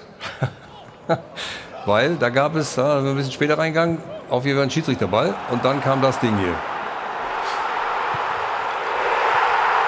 Rudi, du als Stürmer eine schicke Einzelleistung vom Julian Brandt, eurem ehemaligen Nein, da muss man einfach mal sagen. Ich weiß, wenn jetzt äh, Lewandowski oder Haaland das Tor so erzielt hätten, hätten wir die beiden noch heiliger gesprochen, als sie eigentlich schon sind. Mhm. Das, hat, das war eine wunderbare Aktion von Julian ja. Brandt. Also das ist, besser geht's nicht. Ball an und Mitnahme, überragend. Vor allem in der Geschwindigkeit, ne? das darf man nicht vergessen. Ja, ja auch, und was sagen wir zu den Bayern? Defensiv? Davis, ja. katastrophal. Das Abwehrverhalten von Davis. Das ist ja was, was, was Nagelsmann die ganze Saison schon anspricht, die, die Rückwärtsbewegung. Es geht jetzt nicht nur um die Innenverteidiger oder die Außenverteidiger. Positionierung, wenn der Gegner schnell umschaltet, sie schlecht stehen, die mhm. kriegen keinen Zugriff und die spielen. Wir, wir gucken uns das nochmal an. Guck mal hier, da, da geht auch keiner richtig hin. Ja? Also die, auch, auch, der, auch der Ball kann einfach ins Zentrum geschlagen werden, ohne dass Wie da mal sagst, jemand. Das, das Schlimme ist in der Situation halt, es gab einen Schiedsrichterball davor und du kannst dich stellen. Und was Nagelsmann ja. jetzt immer angesprochen hat, hier. nach Ballverlust äh, das Umschalten, aber hier musst du nicht umschalten, hier hast du ja Spiel vor dir und kannst eigentlich stehen. Und ähm, dass dann so eine Unordnung herrscht, Brand in der Mitte durchgeht und ja, Davis ist dann am Ende der Depp, der sich ausspielen lassen muss, aber es ist schon auch viel davor falsch gelaufen, glaube ich. Der Ball ist sowieso erstmal überragend von Bellingham, für mich sowieso der, der kommende Weltstar. Ich finde den, den mhm. Jungen sowas von, von geil am Ball. Ähm, ja, aber es war gestern schon, schon sehr krass zu sehen, dass genau solche Bälle, ich glaube, drei, vier Mal äh, durchkamen bei den Bayern. Das, das war löchrig, das war. Also hat mich sehr, sehr verwundert, dass die Bayern so offen standen und so einfach überspielt wurden. Fehlt halt auch ein Kimmich, der da ein bisschen für die Organisation, Struktur und defensive Stabilität zuständig ja, ist. Ja. Das 2 zu 2 schauen wir auch nochmal an auch da, ähm, da hast du deinen Jude Bellingham, weil ich finde, die, die Ablage von ihm ist also überragend. Ja, was sagt er dazu? Ja, Obamacano muss man ja sagen, also das ist ja, ja. Gott, also das spricht ja auch äh, Bände. Das Tor muss man auch wieder sagen von, von, von äh, Haaland. Sensationell gemacht, mit dem schwachen äh, Fuß. Mhm, mit dem rechten. Ja. Äh, schön in die, in die lange Ecke. Aber der muss natürlich, Upamecano muss der natürlich besser klären als, als äh, so ein äh, guter Innenverteidiger. Wie können die Bayern das abstellen? Das, das ist einfach schlecht. Naja, gut. Muss noch zwei Jahre warten, bis er Erfahrung hat.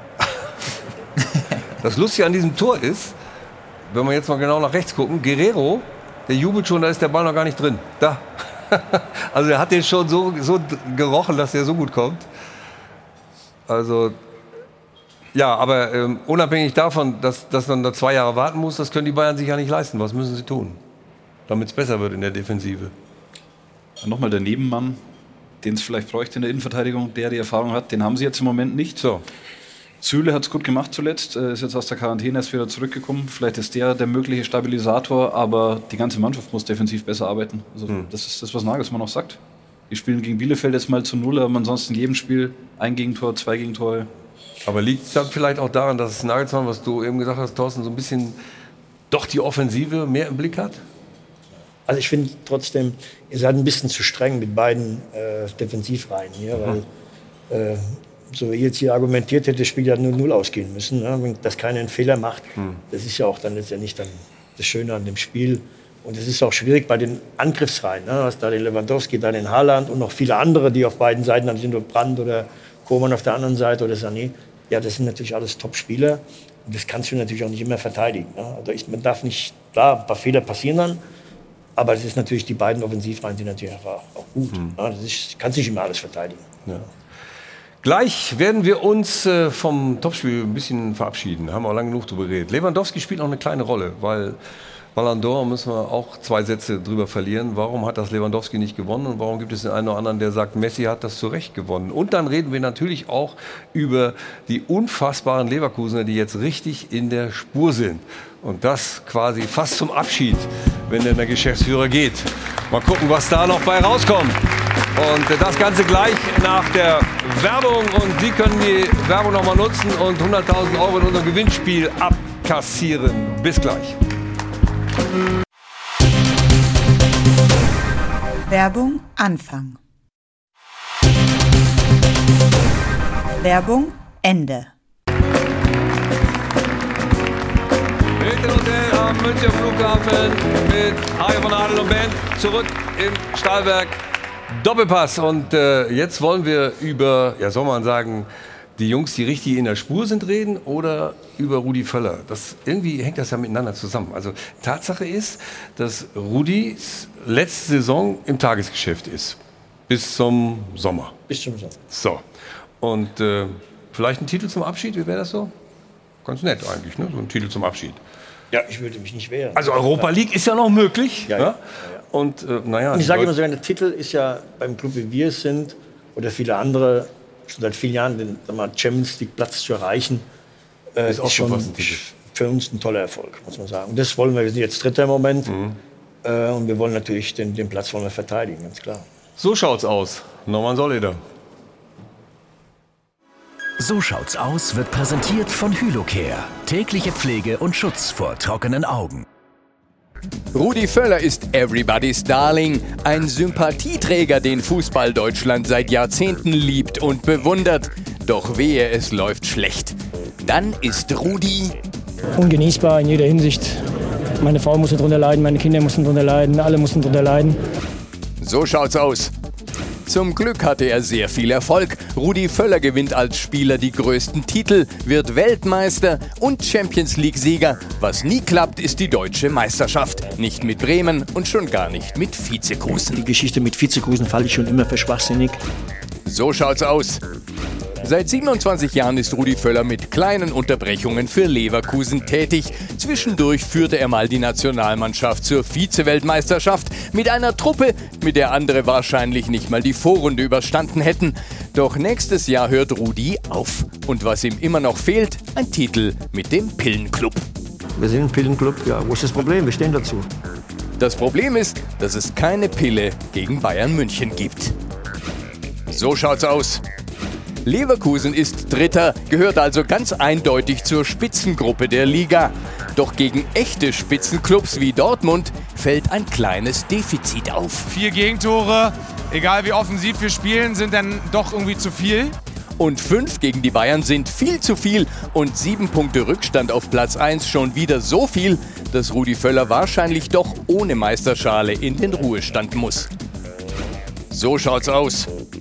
Kann Gerardo Seoane den Leverkusener Titelfluch überwinden? Der Schweizer ist sozusagen Rudis letzte Patrone vor der Rente. Wobei ehrlich gesagt, Typen wie Rudi Völler dürfen gar nicht aufhören. Wir brauchen seine geschliffenen Analysen über Schiedsrichter. Da soll er lieber Frauenfußball pfeifen, weil das geht nicht. Das, wir spielen hier Fußball, es ist kein Schach. Und Rudi Völler lässt sich bestimmt nicht matt setzen. Wir fragen nochmal, Rudi, bist du nächstes Jahr wirklich fertig mit dem Fußball? Ganz fertig? Also richtig ready? Are you ready? sagt er. No, I'm Rudy. So schaut's aus. So schaut's aus wurde präsentiert von Hylocare. Tägliche Pflege und Schutz vor trockenen Augen.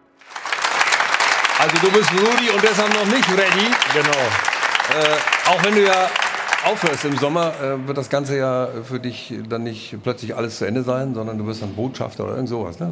Du bleibst Ja, ja, Leverkusen auf jeden Fall erhalten. Gehe dann in den, äh, wer Mitglied des Gesellschafterausschusses, Ja. so wie bei anderen Ja. Clubs dann der Aufsichtsrat. Äh, ein paar repräsentative Aufgaben auch dann hinter den Kulissen werde ich sicherlich noch das eine oder andere mitentscheiden in unserem, in unserem Aufsichtsrat und helfen, Also ganz weg bin ich natürlich Zeit. nicht, aber natürlich, wie ich eben schon rüberkam, Ja, ja. Nicht, im, nicht mehr im Tagesgeschäft, sonst hätte ich es auch weitermachen können. Also wir sind gut aufgestellt. Na, das haben wir auch so verkündet mit Simon Rolfes als mein Nachfolger, Fernando Caro, Top-Quereinsteiger aus Mhm. der freien Wirtschaft, der das bis jetzt äh, überragend gut macht. Stefan Kiesling ist so ein bisschen, der uns zuarbeitet. Also wir sind schon gut aufgestellt. Wer kam auf die Idee, Seoane zu verpflichten? Wie seid ihr auf den gekommen? Weil das hat ja viele überrascht. Ja. Oder die Gut, wir hatten natürlich, wir mussten leider äh, feststellen, dass er ein guter Trainer ist, als er noch in Bern war, weil wir Ja. gegen die ausgeschieden sind äh, in der Europa League. Ähm, da hat er sehr gute Mittel gefunden in beiden Spielen gegen uns, wie man, wie man uns besiegen kann. Ähm, das war sicherlich schon wichtig zu erkennen, dass er sich dann mit uns gut besch äh, beschäftigt hat. Also nicht nur seine eigene Philosophie sozusagen durchzudrücken, sondern auch geschaut hat, wie spielen die Leverkusener, wie kriegen wir, wie kann ich mit Bern Mhm. äh, die schlagen oder weiterkommen. Das hat er top gemacht. Natürlich hatten wir noch andere Trainer auf dem Zettel, mit vielen auch gesprochen, Simon und ich, mit vielen Trainern. Am Ende haben wir uns dann für, für, für Jerry Soane entschieden und ich glaube, war eine sehr, sehr gute Entscheidung. Im Oktober habe ich mir extra aufgeschrieben, das, das war ein bisschen ein Horror-Oktober. Ne? Da war es erst 1 zu 5 gegen die Bayern. Ja. Dann 2-2 Köln, na gut, 1-1 Sevilla, 1 zu 2 Pokal aus gegen Karlsruhe und dann 0-2 Wolfsburg. Kamen da Zweifel? Eigentlich nicht. Ist jetzt immer einfach zu sagen, weil wir jetzt wieder Außenrum gewonnen schon. haben. Aber Also nee, wir hatten es schon das schon- Gefühl, dass, dass so, ein, so eine kleine Durststrecke, die wird es ja immer mal geben. Weil Das haben selbst die Bayern, Hm. das haben die Dortmunder, das haben wir die Leipziger jetzt ein bisschen länger und der oder andere auch. Ähm, man hatte aber von Anfang an ein gutes Gefühl, dass wir vielleicht nicht so wie in den, in den letzten zwei, drei Jahren, wenn wir dann, dass wir so eine lange Durststrecke haben, dass wir dann auch so ein bisschen durchgereicht werden in Ja. der Tabelle, dass wir, dass das passiert. Ne? Sind viele Gründe, hast ein paar Verletzte, ein bisschen der eine oder andere ist ein bisschen formschwach, dass du mal äh, drei, vier Spiele nicht gewinnst oder auch schlecht spielst. Das war ja auch so gegen die Bayern, haben wir ein schlechtes Spiel gemacht. Die haben uns ja ein bisschen auseinandergenommen, vor allem in der ersten Halbzeit. Aber man hat schon gemerkt danach, auch wenn wir nicht gewonnen haben, hat man schon gemerkt, dass die Mannschaft wieder aufgestanden ist. Wir haben in, in, in Köln haben wir ein tolles Spiel abgeliefert, mussten zur Halbzeit schon äh, klar führen. Haben wir auch 2-0 geführt, mussten aber 3, 4, 5-0 führen und haben die dann nochmal rankommen lassen. Äh, und haben dann auch wieder die Kurve bekommen und das zeichnet uns in dieser Saison aus. Ist das denn eine Situation, also gut, ihr habt da auch ein paar Verletzte gehabt, äh, aber die Personaldecke hat sich ja bei euch auch unfassbar erweitert. Ja. Und trotzdem ist am Ende, ist ja bei jedem Club so, jetzt gerade in der Corona-Zeit, das kommt ja noch dazu, dass der eine oder andere mal ausfällt. Trotz der Breiten des beiden Kaders, der gut ist bei uns, aber am Ende, wenn dann zu viele ausfallen, dann wird es natürlich dann auch schwierig, weil du natürlich immer wieder die gleichen aufstellen musst, ähm, die dann natürlich auch mal passieren müssen, gerade in den vielen englischen Wochen. Und das, das hat uns schon zwischendurch mal ein bisschen wehgetan. Deshalb war es ja auch so wichtig, dass wir schon Gruppenerster sind in der Europa League. Ja, ja. Wir haben uns eine Runde gespart dann im Februar. Wir müssen dann erst im März dann ins Achtelfinale ran. Ähm, das, das war schon gut. Ja. Aber ihr habt so einen Typen wie Robert Andrich, finde ich. Der, der hat so in dem ganzen System gefehlt. War das, war das schlau, den zu holen? Weil es ist ja nicht nur, weil er jetzt da äh, auch nach außen ganz gut auftritt, aber das ist ja auch so, ich sag mal, ich meine es aber positiv, so Rabauke. Den habt ihr noch gefehlt. Da Ja, hat gefehlt, sogar Tore. Künstlern. Ne? Ich scherze immer, vor kurzem Ja. hat er ja dann, dann sogar zwei gemacht. Dann habe ich noch direkt am Spiel gesagt, man hat mir das eigentlich keiner erzählt, dass du auch noch Torjäger bist. Mhm. Hat er gesagt, ja, das liegt an deinen Scouts. Ne? Die haben mich nicht früh genug beobachtet. Nein, das war das ist ein wichtiger, wichtiger Spieler für uns. Auch gestern wieder ein gutes Spiel gemacht. Mhm. Vor allem auch in der, gerade weil wir ja viele Spiele haben. Das, du musst natürlich auch immer planen im Laufe der Jahre. Wir spielen ja, ja eigentlich immer international, ähm, dass du natürlich auch gut nachlegen kannst. Das ist ein, ein wichtiges Ja. Fund. Aber warum fehlt es dann noch an dem letzten Schritt?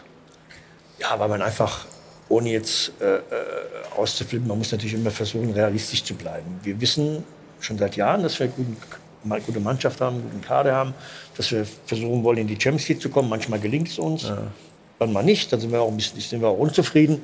Aber dass wir unsere Ziele dann schon erreichen wollen, ist klar. Und dann, ja, das ist, dann, wenn du mit einer, da kam ja auch gut rüber, eben mit Bayern München eine Liga bist, das ist halt auch nicht ganz so einfach. Ich meine, wenn wahrscheinlich jetzt nicht nur wegen dem Spiel gestern, wenn dann, dann auch mal irgendwann auch alle geimpft sind bei den Bayern, dann werden sie auch wieder stärker werden.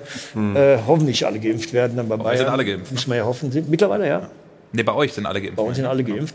Und dann, äh, aber noch bei anderen auch, dass, dass, dass, wenn du in einer Liga spielst mit Bayern München, dann ist es halt einfach auch, muss man auch realistisch sehen, dann auch nicht ganz so einfach. Weißt du, als Mario bei Bayern war, wie oft bist du mit den Bayern Meister geworden? Zweimal. Zweimal. Das war in den 90ern, Mitte der 90er. Oder ich finde ja immer so diese, diese, diese deutschen Meisterschaften dabei in den 80er Jahren, 90er Jahren. Ja. Die sind etwas höher anzusetzen oder zu werden als vielleicht die deutschen Meisterschaften von heute, weil Da ja damals der wirtschaftliche Unterschied waren, ne? zu, den, Ja. zu den anderen Clubs, Ja. der war ja viel geringer. Da war es einfach, du weißt es ja, das war immer dann schwierig, dass dann trotz der, der Überlegenheit waren es natürlich enge Kämpfe. Mittlerweile ist natürlich der wirtschaftliche Unterschied selbst zwischen Dortmund und Bayern ist er ja riesig, ganz zu schweigen zu den anderen Clubs. Und dann musst du schon viele Fehler machen äh, äh, bei Transfers oder bei anderen Personalentscheidungen, auch, dass du dann mal nicht deutscher Meister wirst. Aber das machen, das ist muss man trotzdem mal, es ist nicht selbstverständlich, dass es Mhm. immer werden. Die Bayern haben natürlich auch die Qualität, dass sie dann auch relativ wenig Fehler machen bei vielen Einkäufen. Aber ich behaupte einfach mal, wenn ihr tauschen würdet, ja, also was ja völlig absurd ist, aber trotzdem, die absurde Idee lasse ich mal los. Äh, Die, wir, wir tauschen die Kader. Ich bin mir sicher, der Kader von Bayer Leverkusen würde in den Trikots von Bayern Meister werden. Boah. Jetzt habe ich die, jetzt hab ich die Guck- überfordert. Guck bitte Rudi an und frag Rudi. Ich kann dir das selbst. Ja, das ist schwierig. Ich glaube, ich glaube, dass es äh, für alle Mannschaften ein großes Problem ist. Äh, Leverkusen zum Beispiel kann von Leipzig nicht diese Spieler kaufen wie Upamecano für Nee, klar. 35 Millionen. Das kann Bayern München. Bayern, Bayern macht es hervorragend und das machen sie seit Jahren.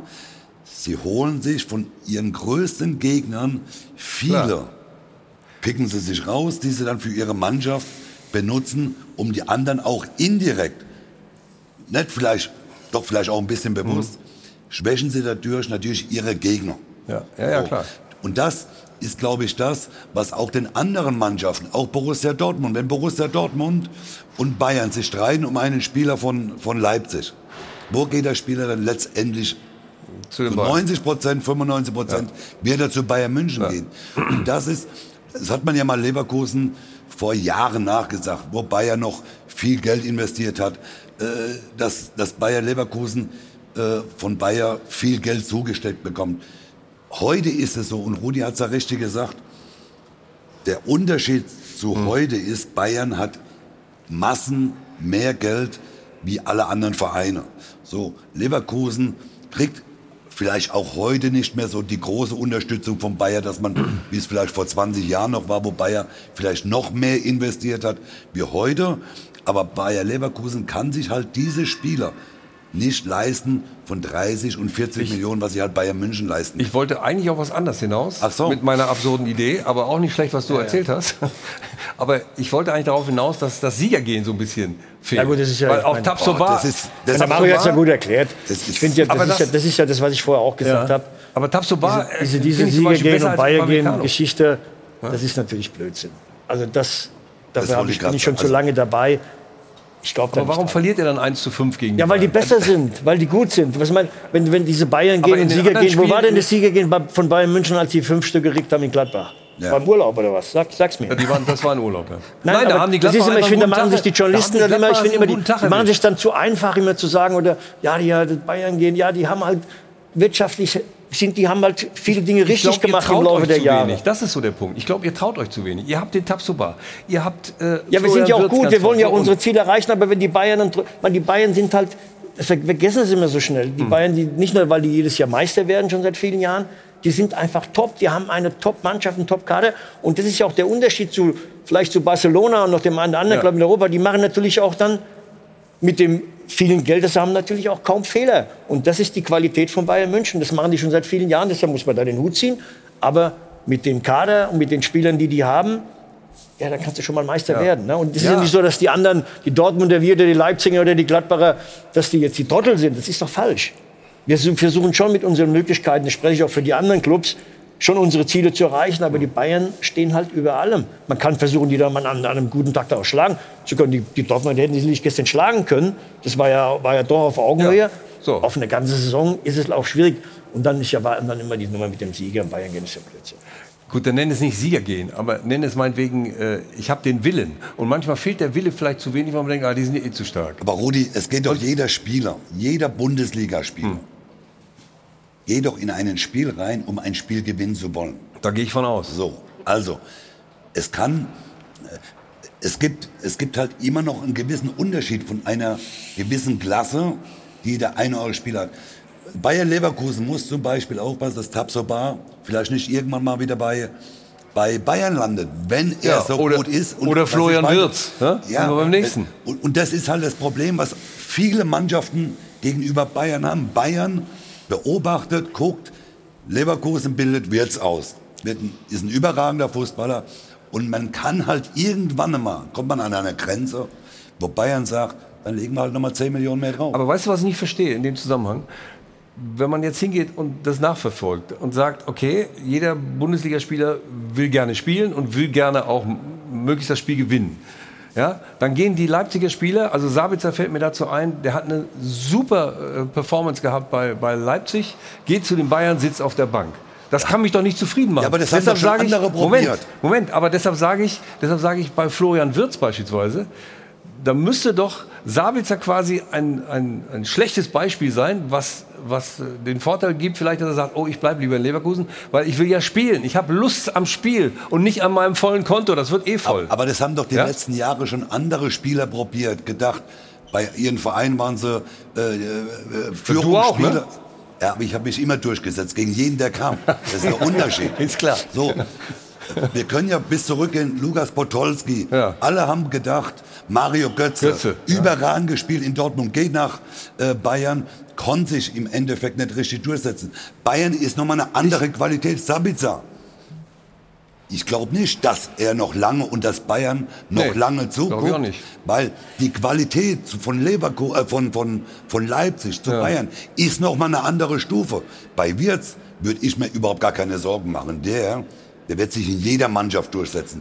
Und, Und- das ist halt einfach nur die Gefahr für die anderen Vereine, wenn diese Qualitätsspieler, die Leverkusen, die Borussia Dortmund hat, und irgendwann mal sagt Bayern, Moment, der passt eigentlich zu uns, wird ein super Nationalspieler, dann wird Bayern München, hat diese Qualität einfach nochmal zu sagen, na gut. Mario Götze ist halt für dich das beste Beispiel. Es war ein überragender Kicker Ja. und hat seine Karriere mehr oder weniger weggeschmissen. Wurde noch Weltmeister und das war's dann. Er hätte viel mehr erreichen können, wenn er beispielsweise in Dortmund geblieben wäre, vielleicht nach Leverkusen gegen wäre. Wie kriegt man diese Spieler, Florian Wirtz beispielsweise dazu, dass sie eben nicht zu den Bayern gehen? Ja, aber es ist ja erstmal so, also ich finde die Diskussion ja sehr, sehr spannend. Äh, habe mich äh, vor dem, vor dem Liga-Gipfel jetzt auch mit Michael Zorg genau darüber unterhalten. Ja. Habe dann ähnliche Fragen auch wie du gestellt. Ja. Und dann äh, wurde er schon, schon sehr sauer, ähm, weil er eben auf die Zahlen äh, verwiesen hat. Und das ist natürlich klar, auch in Corona-Zeiten, die Bayern, Tobi, ich glaube Umsatz 670 Millionen und äh, der BVB als unser zweitgrößter, zweitbester Verein macht 334, glaube ich. Das ist schon eine riesen äh. So, Kimmich verdient 20 Millionen, beim BVB bist du irgendwo bei 10 Topverdiener. Das sind schon gewaltige Unterschiede und, muss man ja trotzdem sagen, es gibt ja Spieler, die sich gegen die Bayern entscheiden. Ein Bellingham, ein, äh, ein Sancho damals, ein Haaland. Die Bayern waren natürlich auch da dran. Der, So. Der Wettbewerbsvorteil in dem Sinne von Leverkusen, was sie auch sehr gut machen, bei Spielern wie Wirtz oder bei Amin Adli. Die Bayern sind auch dran an denen, aber die sehen halt, in Leverkusen haben sie die Chance, regelmäßig zu spielen. Und ein Athlet, wenn der zu Bayern geht, dann hat er drei oder vier Granaten vor Ja, ja. sich und macht wahrscheinlich fünf Aber- Saisonspiele. In Leverkusen ist er leistungsfähig. Aber am Schluss, und das weiß der Rudi noch besser wie, wie, wie ganz viele andere, am Schluss möchtest du als überragender Spieler auch irgendwann mal auf deiner Autogrammkarte Deutscher Meister, Europameister, Weltmeister, wie auch immer draufstehen haben. Und wo ist die Chance, denn am größten Titel einzuheimsen? Oh, ich sag mal Die so, Florian Nummer- Wirtz, Florian Wirtz könnte auch Weltmeister werden mit Ja, natürlich, aber Bayern, äh, Bayer-Trikot. Es geht doch, und es weiß doch noch mal, es weiß keiner besser wie Rudi. Ja. Rudi ist so lange dabei, der war Spieler. Du willst am Schluss, willst du Titel gewinnen. Und, und die, die Garantie bei Bayern München ist nun mal um ein Vielfaches höher, Titel zu gewinnen, deutscher Meister, Pokalsieger zu werden, als in Berlin, die schaffen es nie ins Endspiel zum Beispiel nach Berlin selbst. Oder, oder vielleicht auch, Lever- Leverkusen ist ja immer so ein Stück weit dran. Das ist auch nicht schlimm, Mario. Ist auch nicht, macht ist auch kein Problem, dass, dass, dass, dass wir oder die Dortmunder, die Leipziger, die Gladbacher mal einen Spieler an die Bayern verlieren. Genau. Das ist, dafür fließt dann auch wieder Geld. Das ist dann alles in dem Kreislauf drin. Da können wir wieder andere Spieler verpflichten und müssen trotzdem unsere Ziele erreichen. Das ist halt auch der Anspruch von Bayern München. Die haben sich ja auch erarbeitet, dass die die Gefahr sehen die schon. Die haben jetzt das erste Mal seit vielen, vielen Jahren im Sommer einen Spieler verloren, den sie eigentlich behalten wollten, Wir wollten mit Alaba. Das passiert den Bayern normalerweise nie. Ja, da haben sie auch irgendwann gesagt, nee, das zahlen wir nicht. Wir machen jetzt mal, trotz, trotz, obwohl sie das meiste Geld haben, gesagt, das machen wir jetzt nicht. Deshalb, um diese Zeiten, da müssen sie sich auch ein bisschen vor schützen. ja. Das ist natürlich Aber- dann nicht ganz so einfach. In, in Deutschland haben sie die Gefahr nicht, dass einer den Alaba kauft. Klar. Das geht nicht. Ja, ja. Aber im Ausland schon. Ja, auf der anderen Seite wäre es eben gut, wenn, wenn mehr Mannschaften jetzt als neutraler Zuschauer dagegenhalten würden, ja, damit die Liga eben besonders hm, spannend wird. Ich will nicht sagen ausgeglichen. Wirtz wird nicht verkauft, weil Ja, erstmal nicht. meine Frau. Also Ja, erstmal, klar. aber- Nein, ja, gut, das, das haben wir doch gerade. Ist er unverkäuflich? Ja, im Moment auf jeden Fall. Also der, ich meine, der Junge ist 18 Jahre alt. Ähm, da kann, wir vergessen immer, der hat gestern wieder ein wunderbares Spiel hingelegt, Renn- hat, super hat wunderbare Pässe auf, auf, auf den Schick gespielt, auf andere. Ähm, ja, das, der könnte noch, vergessen wir, der könnte noch A-Jugend spielen. Vertrag das hat er A-Jugendlicher, der könnte bei uns in der A-Jugend sonntags morgen spielen. Also Vertrag hat er wie lange noch? Bis 24, ne? bis 25. 25. Ja, immerhin. Sehr lange. Ja. Und, und ich meine, du kannst mir vielleicht auch noch mal sagen, auch wenn das nostalgisch klingt, aber auch als junger Spieler, wenn man dann irgendwann äh, alt ist und sterben muss, äh, man kann ja kein Geld mit ins Ja, Grab man- nehmen. Also kann man schon, aber das nutzt Natürlich, dass du dann wie bei Das heißt, du verdienst doch genug. Aber ja, das hat Ja? er mit verdient. Das ist ja richtig. Aber trotzdem, das habe ich ja auch gemacht, das mache ich auch gemacht, und viele andere Ja. Spieler auch, dass du dann irgendwann noch mal aus Bremen weg willst oder aus Leverkusen weg willst oder aus Dortmund weg willst, willst du dann noch mal zu den Bayern oder nach Mailand oder, oder, oder Madrid, Hauptsache. Hauptsache, genau. Hauptsache Italien. Wir hauen ihn ne? jetzt nicht so den Andi, aber, aber ihr wisst, was ich meine. Ja. Das, ist ja auch, das ist doch legitim, dass junge Spieler, so war es ja auch bei Kai Havertz, Ja. dass der natürlich dann auch nach, nach einer tollen Zeit bei uns, und der ist bei uns immer eine tolle Karriere bei uns begonnen in der Jugend. Äh, wir haben viel Geld bekommen und das ist auch der Kreislauf, dass wir natürlich auch dann, auch dann wieder unsere, unseren Etat dann einhalten, dass wir dann auch die nächsten Spieler verpflichten und dann auch trotzdem erfolgreich sind. Kommen wir noch mal zum Patrick Schick. Ähm, der hat so lustig im Interview gesagt, äh, bei mir war es wie bei einer Ketchupflasche. Kennt das ja, oder ihr kennt das ja alle, ne? Ketchup schüttelst du erst und schüttelst und schüttelst, dann kommt nichts raus und plötzlich pff, alles auf einmal. Ja? Und so sagt er, bei ihm wäre jetzt der Knoten geplatzt und die Ketchupflasche hat vier Tore gemacht. Ja. So. Und eins war schöner als das andere. Okay, es war gegen Greuther Fürth. Nichts gegen die Fürther Fans, aber Erstklassigkeit sieht ein bisschen anders aus. Das war natürlich ein leichtes Spiel, aber das muss man erst mal machen. Sie haben gut zusammen harmoniert. Ne? Nein, meine ich, bei, bei Patrick Schick, wer es noch nicht gewusst hat, war ja schon letztes Jahr bei uns, hat ja jetzt während der Europameisterschaft gemerkt, dass der doch in der Lage ist, auch Tore zu erzielen. Auch schöne Tore. Äh, das, das bringt alles mit. War schon immer ein Fan von ihm. Seit er war, der, war mal bei meinem Ex-Club AS Rom, hatten wir immer schon Kontakt, wollte ihn schon, eigentlich schon vorher mal nach, nach Leverkusen holen. Ist leider erst nach Leipzig gegangen, danach haben wir erst zugeschlagen. Und Klar, ist, hat jetzt sogar, wenn man das so sagen darf, äh, durch die vier Tore gestern, obwohl er auch jetzt fünf Wochen verletzt war, er äh, jetzt hat schon mehr da? Tore gemacht als Haaland, davon auch, ja, auch in der Liga. Mhm. Also der wird schon noch seine Türchen machen. Hängt natürlich auch mit, unseren, mit unserer Spielweise zusammen. Dass er gut- das, gut das ist beliefert natürlich mit wird, unseren ne? schnellen Ja, Außenspielern. ja. Ähm, aber es gilt ja für Lewandowski auch und für Haaland. Du hast dann auch, musst auch gute Nebenspieler haben, dass du deine Tore erzielst. Und natürlich mein Lieblingsspieler Diaby, ne? darf natürlich nicht fehlen. Auch der hat wieder, ich glaube, zwei Vorlagen, ne? zwei waren's. Ähm, wir haben noch was ganz Witziges, nämlich von 1984. Rudi Völler in kurzen Hosen. Nicht nur in kurzen Hosen, sondern vier Stück wie schick. Da, für Werder Bremen damals. Beim 6 zu 0 des SV Werder Bremen äh, gegen Borussia Dortmund übrigens. also, das waren noch Zeiten. Jude Bellingham erinnert sich. Matschiger, Matschiger Raden. Jude Bellingham wird sich dran erinnern, ja. Im Tor Eike Immel übrigens, ja. Ähm, ihr habt auch mal zusammen gespielt, ne? Eine Saison oder wie viel war das? Nee. Mit Bremen? Zusammen- Nationalmannschaft. auch. 94 Nationalmannschaft, ja. der WM. Ähm, hat er eigentlich immer geraucht? Ja, wir haben ja Karten gespielt, ja, der durfte, ja, durfte schon raus. Ich war ja Schreiber, ich war der Älteste, ich habe dann immer, habe ich ihm erlaubt. obwohl bei Marco, ich, bei Mar- Mario, ich kenne, er ist natürlich auch ein bisschen Image. Jetzt mit seiner Raucherei. Ich glaube, wenn er jetzt ab und zu mal in Er den Werbepausen rausgeht, raucht er gar nicht, er trinkt Latte Macchiato, glaube ich. Geht er zwischendurch auch mal pullern. Ach so, ja, man wird ja älter, ne? Auch. Fällt nicht so lange dann mehr. Ja, ja. Ja, ja äh, also wir wollen aber noch mal zurückkommen, ernsthaft äh, sportlich Leverkusen. Was glaubt ihr, ähm, was ist drin die Saison? Platz 3 stabilisieren? Wir haben hier gerade die Diskussion geführt, Best of the Rest äh, Ja. ist immer eine Mhm. Ambition, die wir auch äh, Leverkusen dann äh, zutrauen können, was sportlich ist. Was mir aus meiner journalistischen Er musste Perspektive... zahlen. ne? Ich dachte auch schon, es zahlt Ja. keiner, aber Best of the Rest ist Jetzt Olli haben wir Bierhoff einen. von Slogan, oder was? Um geht's Ja, aber was, klingt, klingt wie ein DFB-Slogan. Ja, ja. Best never rest, best of the rest. aber was halt äh, Bayer Leverkusen so ein bisschen mitschleppt, als Damoklesschwert ist ja die Diskussion um die 50 plus 1 Regel. Etwas, was ähm, im Hintergrund gerade zu vielen, vielen Reibereien äh, Mhm. führt.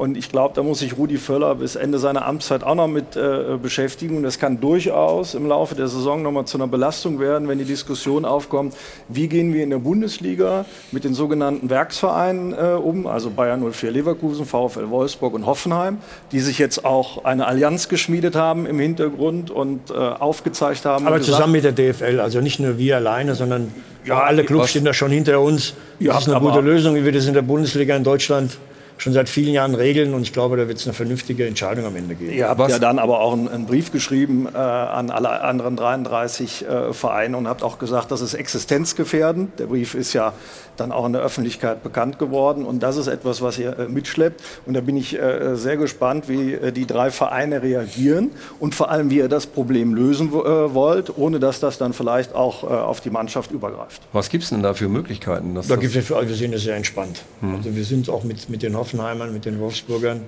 weil diese Ausnahmeregelung, äh, die ja damals so angedacht war, die ist ja heute, die zieht ja heute gar nicht mehr so. Also wenn man ehrlich ist, Die gibt ja meisten noch andere Clubs, nicht, ja. die sind ja heute auch anders aufgestellt als noch vor 20 Jahren. Ob das jetzt die Dortmunder sind, die Augsburger, die Leipziger, um nur eine zu nennen. Deswegen haben wir schon ein Drittel in der Bundesliga, die ja auch im Grunde gewisse Ausnahmeregelungen haben, Regelungen haben. Deshalb äh, wir sind gut vorbereitet mit den anderen Clubs, auch in, mit der Rückendeckung, auch der DFL komplett, auch mit den anderen Clubs. Ich glaube, das ist schon so in Ordnung, wie es jetzt gerade ist. Ja, es gibt halt nur einen anderen Player, das ist das Bundeskartellamt und das wurde ja proaktiv von der Deutschen Fußballliga angefragt. Ist das in Ordnung mit der 50 plus 1 Regel hier? Können wir die so äh, laufen lassen? Das wurde ja auch Genau. mit der DFL vereinbart, dass sie einen klaren Auftrag hat, das rechtssicher zu machen. Und nun ist ja das Bundeskartellamt eben hingegangen und hat gesagt, 50 plus 1, so wie sie ist, finden Ja. wir gut, Ja. ist nicht äh, wettbewerbsgefährdend, aber eben die Ausnahmeregelung, weil äh, dort eben ähm, der Einfluss des Muttervereins auf null reduziert werden könnte. Und dafür muss eine Lösung äh, gefunden werden. Da sind wir gerade in einer klassischen Pattsituation, die die Bundesliga in den nächsten Monaten noch sehr emotional äh, beschäftigen wird. Und ich Ja. glaube, da war die Diskussion, die wir am Anfang hatten, über das Spitzenspiel gestern Abend, ein Fliegenschiss. Ja, auf der anderen Seite ist es natürlich so, dass, die, dass alle Beteiligten ja ein Interesse haben, dass diese Clubs äh, auch weiter mitmachen. Also wird es doch eine juristische Lösung geben dafür. Na, es ist natürlich im Interesse aller, äh, dass man eine salomonische Lösung äh, Naja, findet. deshalb Bloß sage ich ja, man wird auch der eine finden. Auftrag des Bundeskartellamts ist Mhm. aber eindeutig, äh, dass gesagt wird, äh, das ist ein Problem mit diesen äh, drei Vereinen. Das empfinde ich ja nicht, Ja. sondern das ist ja etwas, äh, was das Bundeskartellamt sehr ausführlich zurückgespielt hat, hat sich damit auch drei Jahre Zeit gelassen. Ich habe lange mit dem Präsidenten des Bundeskartellamts darüber auch gesprochen, der eben sagt, da kann man für Lösungen finden. Aber so wie es jetzt ist, ist es für uns nicht wettbewerbskonform. Naja, klar, aber wenn man eine Lösung finden kann, dann kann er die einfach mal sagen. Ja? Oder sagt er die nicht? Nein, er sagt äh, ganz Sagt klar, das ist nicht die Aufgabe des Bundeskartellamts, weil die Kompetenz liegt bei den Vereinen, die Ja, ja, gestalten klar. Genau. über die Deutsche Fußballliga ja auch den Wettbewerb. Mhm. Dort liegt die Kompetenz, dort ist die Expertise. Jetzt können wir hingehen und dort äh, erwarten wir Vorschläge. Der Ball liegt eindeutig bei der DFL, hat er mir im Interview gesagt, Mhm. Andreas Mund als Mhm. Präsident der Behörde. Und die DFL hat jetzt was zurückgespielt, ist aber erstmal nicht drauf äh, eingegangen, noch nicht drauf eingegangen, äh, was das Bundeskartellamt gefordert äh, hat. Und jetzt sind wir sehr gespannt, wie es äh, dort weitergeht. Ja. Und ich sehe als jemand, der das Thema sehr eng begleitet, da noch sehr, sehr großes Konfliktpotenzial, ja. nicht nur zwischen den drei Vereinen, sondern eben in der Liga insgesamt, äh, wie diese Frage salomonisch im Interesse aller zu lösen ist. Gibt es denn da schon Überlegungen mit der da DFL Austausch, zusammen? Logischerweise gibt es ja Austausch. Auch, auch, auch terminlich? Mit, nicht nur wie man das den Verein, auch mit dem Kartellamt. Und wird es am Ende sage ich so gerne, wird es. Äh, am Ende der Saison, oder was? Nicht am Ende der Saison, das kann ich jetzt nicht beurteilen, ob es am ja. Ende der Saison ist. Kann auch ein bisschen länger dauern. Ja. Ähm, wir alle glauben, dass die Lösung oder die, dass es so wie es jetzt ist, dass es so perfekt ist, mhm. dass es so gut läuft, weil auch die Zuschüsse nur von den drei Clubs oder die anderen drei ich jetzt auch noch so genannt habe, das ist ja nicht so wie im Ausland, wie mit ja. den klassischen äh, äh, Vereinen, die jetzt von irgendwelchen Staaten oder von, von von Ölscheichs oder was weiß ich unterstützt werden. Das ist ja nicht so. Das und das ist, ist vor allen Dingen das ist ja bestimmt extremer. Und das, kann, das sieht ja. auch das Kartellamt. Ich glaube, dass es eine vernünftige Entscheidung geben ja, Also das ist ja auch alles viel extremer mit den Scheichs als dann mit in eurer Situation oder eben Hoffenheim. Ich also wollte jetzt einen Leverkusen in der letzten Saison drin ist, also vielleicht den ja. Verlierer Cup, die Euroleague, äh, vielleicht endlich mal nicht so begreifen. Ist klar, dass du das jetzt nochmal auftischen nee, musst. Vielleicht der Verlierer Cup ja von letzter Woche. Die Schönheit der Chance, da was ja, zu machen und äh, dort noch einen Titel zum Abschluss. Aber die Chance ist ja auch sehr groß, das hatte ich ja gesagt. Wir sind leider aus dem Pokal rausgeflogen, das muss man korrekterweise sagen, das hat wehgetan. Ja, das ist, sagen wir so gerne, wenn man gestern gegen Spiel gegen die Fürther, wir haben sieben Tore geschossen, hatten äh, aber weniger Chancen, klare Torchancen gegen Karlsruhe. Vor, vor knapp äh, sechs Wochen oder acht Wochen, als das Spiel war, die, die Dinge gingen halt nicht reingegangen. So ist es ja manchmal im Fußball. Ärgerlich, wir ja, haben uns auch sehr geärgert, weil es ja der Wettbewerb ist, muss man korrekterweise sagen, wo wir auch mal, wir waren ja vor zwei Jahren ja. im, im, Finale ähm, und auch muss man noch korrekt war, leider gegen die Bayern damals. Diesmal mhm. sind die, das ist ja doch ärgerlich. Diesmal sagt, sind die Bayern die raus. Bayern schon rausgeflogen, ist die Chance natürlich auch noch ein bisschen größer. Ja. Ähm, das tut natürlich ein bisschen weh. Also Aber in der Europa League hat er recht versuchen wir natürlich ja. unser Glück. Also Europa League hat eine Möglichkeit. Borussia Dortmund will aber auch die Europa League gewinnen. Ja, stimmt. Nee, das weiß ich nicht, aber den Pokal auf jeden Fall. Ja, und die Europa League, das ist ja auch. Gut, dann treffen die sich im Finale vielleicht. Wer weiß, wer weiß, was da noch auf uns zukommt. Tatsache ist, dass wir jetzt erstmal uns auch wieder mit leeren Stadien beschäftigen müssen. Und da gibt es eine witzige Szene aus Augsburg. Da haben die Leute die Mülltonnen und ähnliche Tonnen, die es noch so rumstanden, Papiertonnen, keine Ahnung was, genommen und dann Haudewitzka ordentlich drauf, Krach gemacht, fast als wären tausend Leute im Stadion. Ja, also, also fast. Ja. Darüber müssen wir gleich reden. Trommeln gegen die Stille und äh, ob das gegen Corona hilft, wage ich zu bezweifeln. Aber wie geht das weiter mit den leeren Stadien? Darüber werden wir gleich reden. Und Sie können jetzt erstmal die Chance nutzen, einen nagelneuen Mitsubishi abzugreifen. Viel Spaß dabei und nach der Werbung geht es hier weiter. Werbung Anfang. Werbung Ende.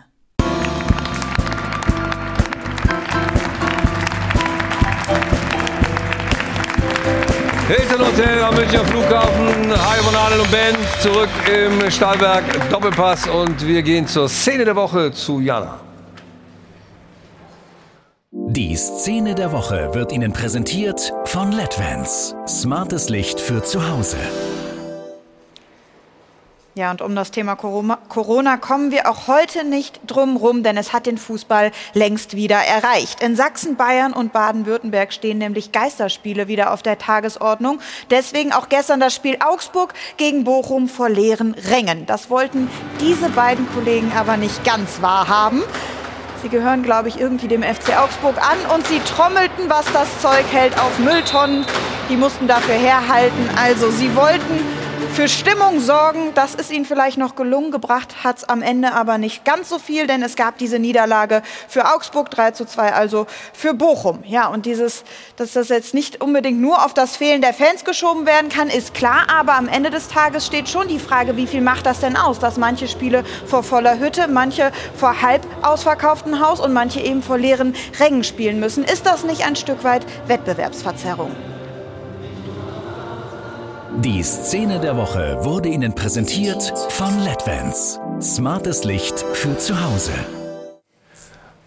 Ja, ich gehe es mal in die Runde weiter, noch mit Zahlen bestückt. Mehr Zuschauer, mehr Heimsiege. 2019, 2020 mit dem Corona-Frühjahr gab es nur 40 Prozent Heimsiege, Bundesliga-Minusrekord. 2021 fast ohne Zuschauer, nur noch 42. In dieser Saison mit Fans liegt die Quote wieder bei 51. Das heißt also irgendwo helfen die Fans doch. Also ist das Wettbewerbsverzerrung, wenn ich die Stadien nicht voll machen darf? Oder ein bisschen voll machen darf? Wenn man sich das gestern anschaut im Abstiegskampf, Augsburg äh, Gegen? Zuschauer, also die zwei Genialen, die da dort waren, waren aber ansonsten keiner. Bielefeld spielt zu Hause gegen Köln, hat Zuschauer, ist Wettbewerbsverzerrung und was halt für mich komplett unverständlich ist, ähm, in Berlin dürfen 5000 kommen, Mhm. sowohl in die alte Försterei, wo 22.000 reinpassen, als auch ins Berlin Olympiastadion, wo 75.000 reinpassen. Also aber, nun, aber nun, haben die, nun haben die auch äh, in Nordrhein-Westfalen im Gegensatz zu Bayern die besseren Werte, weil sie offensichtlich auch die schlaueren Menschen haben, die sich mehr impfen lassen. Ähm, das muss man ja auch honorieren. Oder ist das doch eine Wettbewerbsverzerrung, Thorsten? Ich finde erstmal ganz interessant, dass wir diese Diskussion führen und dass wir äh, gar nicht die Diskussion führen, darf die Bundesliga eigentlich noch, noch weiterspielen? Ja? Also, Extrawurst. Ähm, naja, ich will jetzt nicht die Extrawurst-Diskussion äh, aufmachen, aber äh, das ist ja überhaupt gar nicht erst mal aufgekommen. Ja, Ja, warum auch? So, äh, da ist Ja, warum jetzt soll die Bundesliga nicht mehr weiterspielen, die Bundesliga? Warum? Na, äh, Bremens Innensenator äh, Meurer war ja der Einzige, der das jetzt äh, in, in dieser Hinsicht gefordert hatte. Und wir haben ja die Diskussion letztes Jahr in den äh, vorangegangenen Corona-Wellen äh, Ja. geführt, dass die Bundesliga da sehr schnell wieder an den Start gekommen ist, Zu Recht ihre, auch. ihre Geisterspiele machen Ja. konnte. Und das hat sehr viel Kritik auch in der Gesellschaft hervorgerufen. Am Anfang, danach nicht mehr, weil viele wurde, Dinge top umgesetzt die, die haben eine, eine, eine, eine, Sonderregelung, die äh, Ja. sind ein bisschen privilegierter. Es wurde auch viel seitens der Bundesliga gesprochen von, von Demut, von ein bisschen Zurückhaltung. Ja. Das wurde dann aber sehr, sehr schnell, als das Business wieder, wieder rollte und in normalen Bahnen äh, gelenkt wurde, auch als die Zuschauer zurückkommen äh, konnten, was ja auch schön war, ja, äh, wurde das dann schnell wieder äh, vergessen äh, seitens der, der Bundesliga. Deshalb fand ich jetzt erstmal ganz interessant, sage ich ganz wertfrei, dass diese Diskussion gar nicht geführt worden ist. Was wir äh, haben jetzt, ist halt äh, diese spezifischen äh, Ländersachen, die Bundesländersachen. Auch da finde ich, dass der Fußball noch äh, sehr, sehr gut äh, wegkommt, weil die ganzen Hallensportarten Basketball etc. natürlich viel, viel äh, mehr darunter leidet. Die haben 2G-Plus-Regelungen, die sie umsetzen äh, müssen. Es gibt allein in der Basketball-Bundesliga, glaube ich, äh, neun Vereine, die im süddeutschen Raum ver verbandelt sind, verortet sind. Die müssen jetzt auch Geisterspiele austragen. Also wir haben ja über Sportgrenzen hinweg dieses Dilemma dass wir eine Art Wettbewerbsverzerrung äh, haben aufgrund der Zuschauersituation. Und äh, Rudi, du hast es gesagt, der Heimvorteil ist ein ganz äh, wichtiger Aspekt. Ja, die Zahlen mehrere, sagen es. Mehrere Ja. wissenschaftliche Studien Ja, aber äh, das- haben, haben ja- er festgestellt, sagt ja falsche darf ich das so sagen? Nein, nein, das ist falsch, was Sie haben sagen. festgestellt, Nein, nein, dass nein, der nein, über dieser Heimvorteil- Vergleich, ist so wenn ich unterbreche, Ja. mit den Hallensportarten, die mir leid tun, glauben Sie mir, die Handballer, Basketballer, aber das ist in der Halle. Sie wissen schon, dass es einen großen Unterschied gibt in der Pandemie zwischen Halle und im Freien sitzen. Und deshalb sind ja auch, das sind ja klare Fakten, dass es gerade in den, in den Fußballstadien, die gibt's ja, da gibt es ja, jetzt- gibt's ja Zahlen, es wurden ja kaum, in den letzten Wochen gab es ja kaum äh, äh, Ansteckungen. Das, war, da gibt es ja, ja. DFL 0,006 Absolut, Prozent, glaube ich, absolut richtig. Also, Äh, Ja. Die DFL-Quelle, die der Spiegel genannt hat, absolut richtig. Äh, Ja. Rudi Völler gebe ich Ihnen äh, vollkommen äh, recht. Ist eine sehr emotionale Diskussion, ähm, die wir Nee, da ist gar nicht emotional, das sind müssen. Fakten. Aber es gibt eben die Anfahrtswege. Ne? Das dürfen Ja. wir nicht vergessen. Und da, da, da kommen wir in dieses Dilemma eben, eben rein. Und ich glaube, da müssen wir uns auch in dieser Runde gar nicht äh, drüber groß streiten oder groß diskutieren.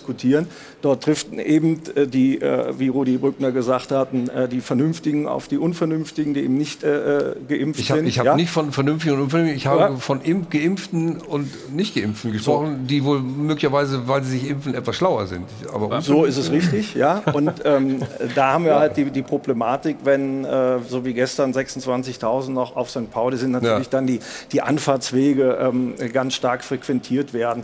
Deshalb glaube ich, erst ist erstmal unterm Strich richtig, wie die, wie die Bundesliga jetzt dort gelassen reagiert hat. Im Umkehrschluss, um vielleicht äh, da nochmal ein bisschen in die Diskussion zu kommen, gibt es natürlich auch immer die Möglichkeit, seitens äh, der Deutschen Fußballliga sich mit den Vereinen zusammenzusetzen und zu sagen, ja, wie lösen wir denn äh, dieses, dieses Problem? Machen wir jetzt alles gleich? Ja. Gehen wir hin und machen wir die Geisterspiele. Das ist etwas, was man sicherlich auch nochmal aufs Tableau bringen kann. Wenn ich da mal ergänzen darf, also ich glaube, das Problem ist ja kein Problem, aber das Föderalismus können wir, glaube ich, nicht, nicht lösen. Das, Mhm. das, da wird es immer äh, den Wettbewerbsnachteil geben. Äh, muss ich aber Rudi Völler zur Seite springen, weil, weil die Fakten ja schon für sich sprechen. Äh, Christian Seifert hat es, glaube ich, bekannt gegeben, von 1000 Bundesligaspielern sind, glaube ich, 85, 86 Spieler sind auch nicht das nicht geimpft. Sonst sind, genau, sonst sind alle geimpft, okay. Ähm, aber ist ja auch bekannt, von 3,3 Millionen Zuschauern, die es jetzt in den letzten Jahren gab, unter Corona-Aspekten, sind, glaube ich, 10 Infizierte, 12 Infizierte aus, einer, ähm, äh, aus einem Stadion dann rausgegangen. So, das jetzt nicht vielleicht 50.000, bei dem Spiel war ich auch, Derby äh, Gladbach gegen Köln, das waren natürlich verheerende Bilder, auch ja. ohne Masken, obwohl ja. die Stadt gesagt hat, zieht die Masken auf. So, das, das ist, glaube ich, das ist, glaube ich, ein großes Problem. Und wenn ich mir äh, tagsüber zu Stoßzeiten in Köln oder Düsseldorf mal die, die Bahnen angucke, sieht das nicht unbedingt anders aus. Nein, aber, aber es ist natürlich eine zusätzliche Absurdität, wenn dann äh, die, die Zuschauer in Bussen und Bahnen gedrängelt zum Stadion fahren und wieder zurück. Ja, das, die, die, das könnte man sich sparen. Außer zur Arbeit fahren müssen sie. Ins Stadion müssen sie nicht unbedingt. Das hat aber, glaube ich, nichts damit zu tun, dass die Bundesliga weiterspielen sollte. Ob nun mit oder ohne Zuschauer. Das ist, das ist ja die knifflige Frage. Und, und die Zahlen sagen, dass es wiederum ein Vorteil ist, wenn ich natürlich ein paar Zuschauer drin habe im Stadion. Absolut. Gut, für Dortmund war es gestern jetzt nicht. Äh, aber wer weiß, wie sie ohne. Vielleicht hätten sie da gewonnen. Wer weiß es. Aber äh, unabhängig davon, das ist das Dilemma, was doch die DFL eigentlich auch äh, zumindest mal überlegen muss, äh, ob man nicht doch Gleichstand schafft, indem man sagt, okay, wenn es in Bayern, Baden-Württemberg äh, nicht erlaubt ist, dann machen wir es komplett nicht. Ich verstehe die Diskussion, diese ja. Diskussion verstehe ich, weil schön ist es nicht. Also nee. hier in Nordrhein-Westfalen oder in Hessen, in Frankfurter, gibt einige Regionen, da ist es halt noch erlaubt mit Zuschauern, anderen leider nicht. Das ist nicht schön, mhm. generell, muss, muss man ganz sagen. Ich hoffe auch nicht, dass das zu lange so in der Form andauert. Ich kann nur darauf hoffen, dass wir, dass wir das nach Weihnachten bzw. im neuen Jahr, wenn dann die Rückrunde beginnt, dass es wieder, dass die Zahlen so sind, äh, dass wieder mehr, ja auch in allen anderen ja. Bundesländern dann wieder ja. Zuschauer rein dürfen. Das wäre schon schön. Wir hoffen es. Und äh, jetzt haben wir noch Infos zum äh, Spiel Stuttgart gegen Hertha. Infos und Quoten von Anna Dollack. Bitte schön.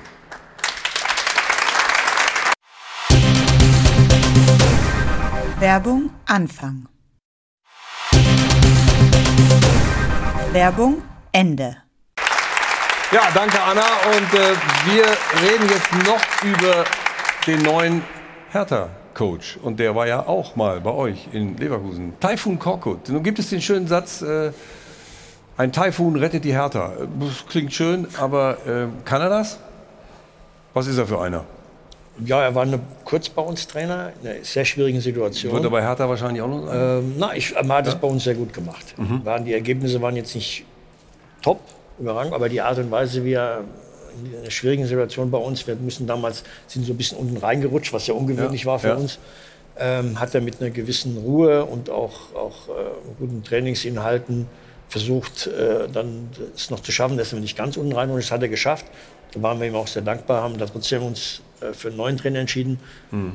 Aber bei uns hat es gut gemacht und ich drücke ihm natürlich die Daumen, dass es bei Hertha auch gut macht. Kriegt man so ein schnelles Image dann, dass man so ein, so ein Retter wird? Weil bei euch kurz Stuttgart, ja. davor noch Kaiserslautern, jetzt bei der Hertha, kriegt man dann so ein Image nicht mehr los? Oder nimmt man das dann auch in Kauf und nimmt es mit? Ja. ja, das ist halt die Frage. Manchmal ja. Das kann, muss es gar nicht so schlecht sein, wenn man, wenn man so äh, Qualitäten hat.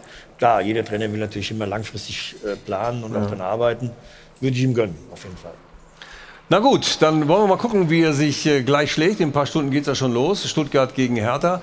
Und äh, wir werden jetzt gleich noch nach der Werbung uns doch noch über Lewandowski unterhalten. Er hätte eigentlich den Ballon d'Or gewinnen sollen müssen aus deutscher Sicht, aber Messi hat wieder gewonnen. Wie kann das kommen? Bis gleich.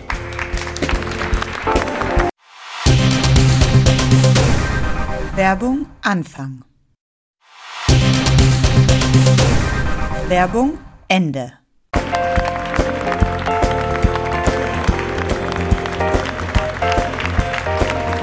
Und noch einmal zurück im Hotel Hilton am Münchner Flughafen mit Hajo von Hadeln und Band. Und äh, wir gehen jetzt direkt zur Jana noch zum Formcheck der Champions. Der Formcheck der Champions wird präsentiert von Unibet. By Players for Players. Und auf wen könnten wir da besser schauen als auf Robert Lewandowski, der ja gestern mit dem Doppelpack gegen die Dortmunder, das war dann seine Antwort auf die Verleihung des Ballon d'Ors. Der ging ja tatsächlich zum siebten Mal an Lionel Messi. Deswegen große Enttäuschung für Lewandowski. Der hat sich gegen Dortmund aber einfach den Frust von der Seele geschossen. Und er hat mal wieder, muss man ja sagen, einen neuen Rekord aufgestellt. Das war nämlich gestern sein 118. Auswärtstor in der Fußball-Bundesliga. Damit ist er auch an Klaus Fischer vorbeigezogen und ist jetzt der Spieler mit den meisten Auswärtstoren in der Bundesliga-Geschichte. Ja. Dafür gibt es eine Runde Applaus, allerdings nicht den Ballon d'Or. Unter der Woche geht es jetzt für die Bayern in der Champions League gegen Barca am Mittwoch. Da geht es ja für die Bayern sportlich um nichts mehr. Im Achtelfinale stehen sie ja bereits, aber man hat schon das Gefühl, für Lewandowski geht es persönlich derzeit um mehr denn je. Also Barca sollte gewarnt sein, ja. Und diese Verleihung des Ballon d'Ors, da waren auch die Fans nicht so ganz einverstanden. Mit gestern im Stadion hat uns Patrick noch mal ein nettes Video mitgebracht. Wir hören mal kurz rein.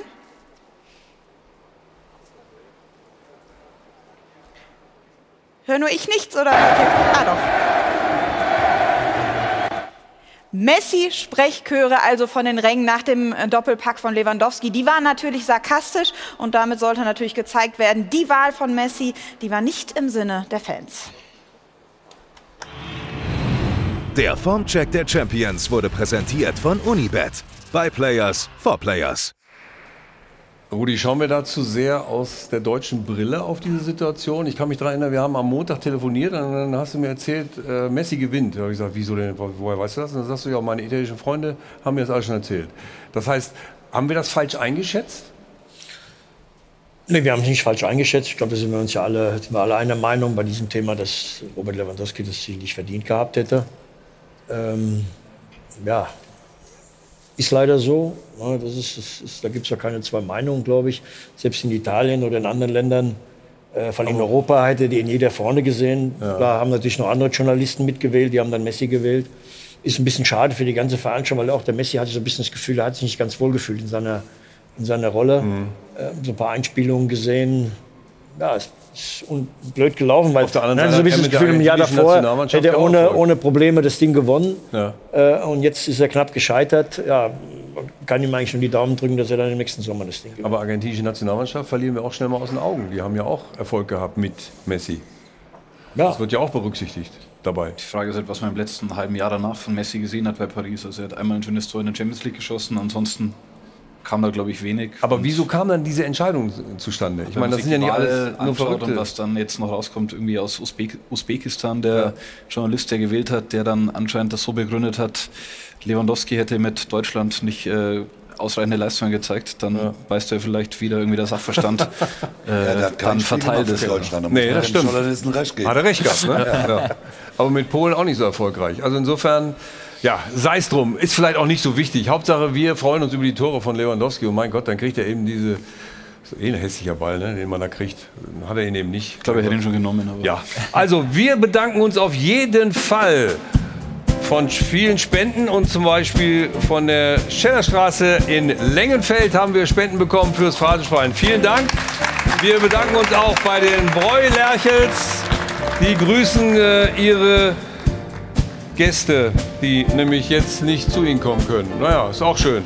Aber auf jeden Fall haben wir die Kohle bekommen von Ihnen. Vielen Dank.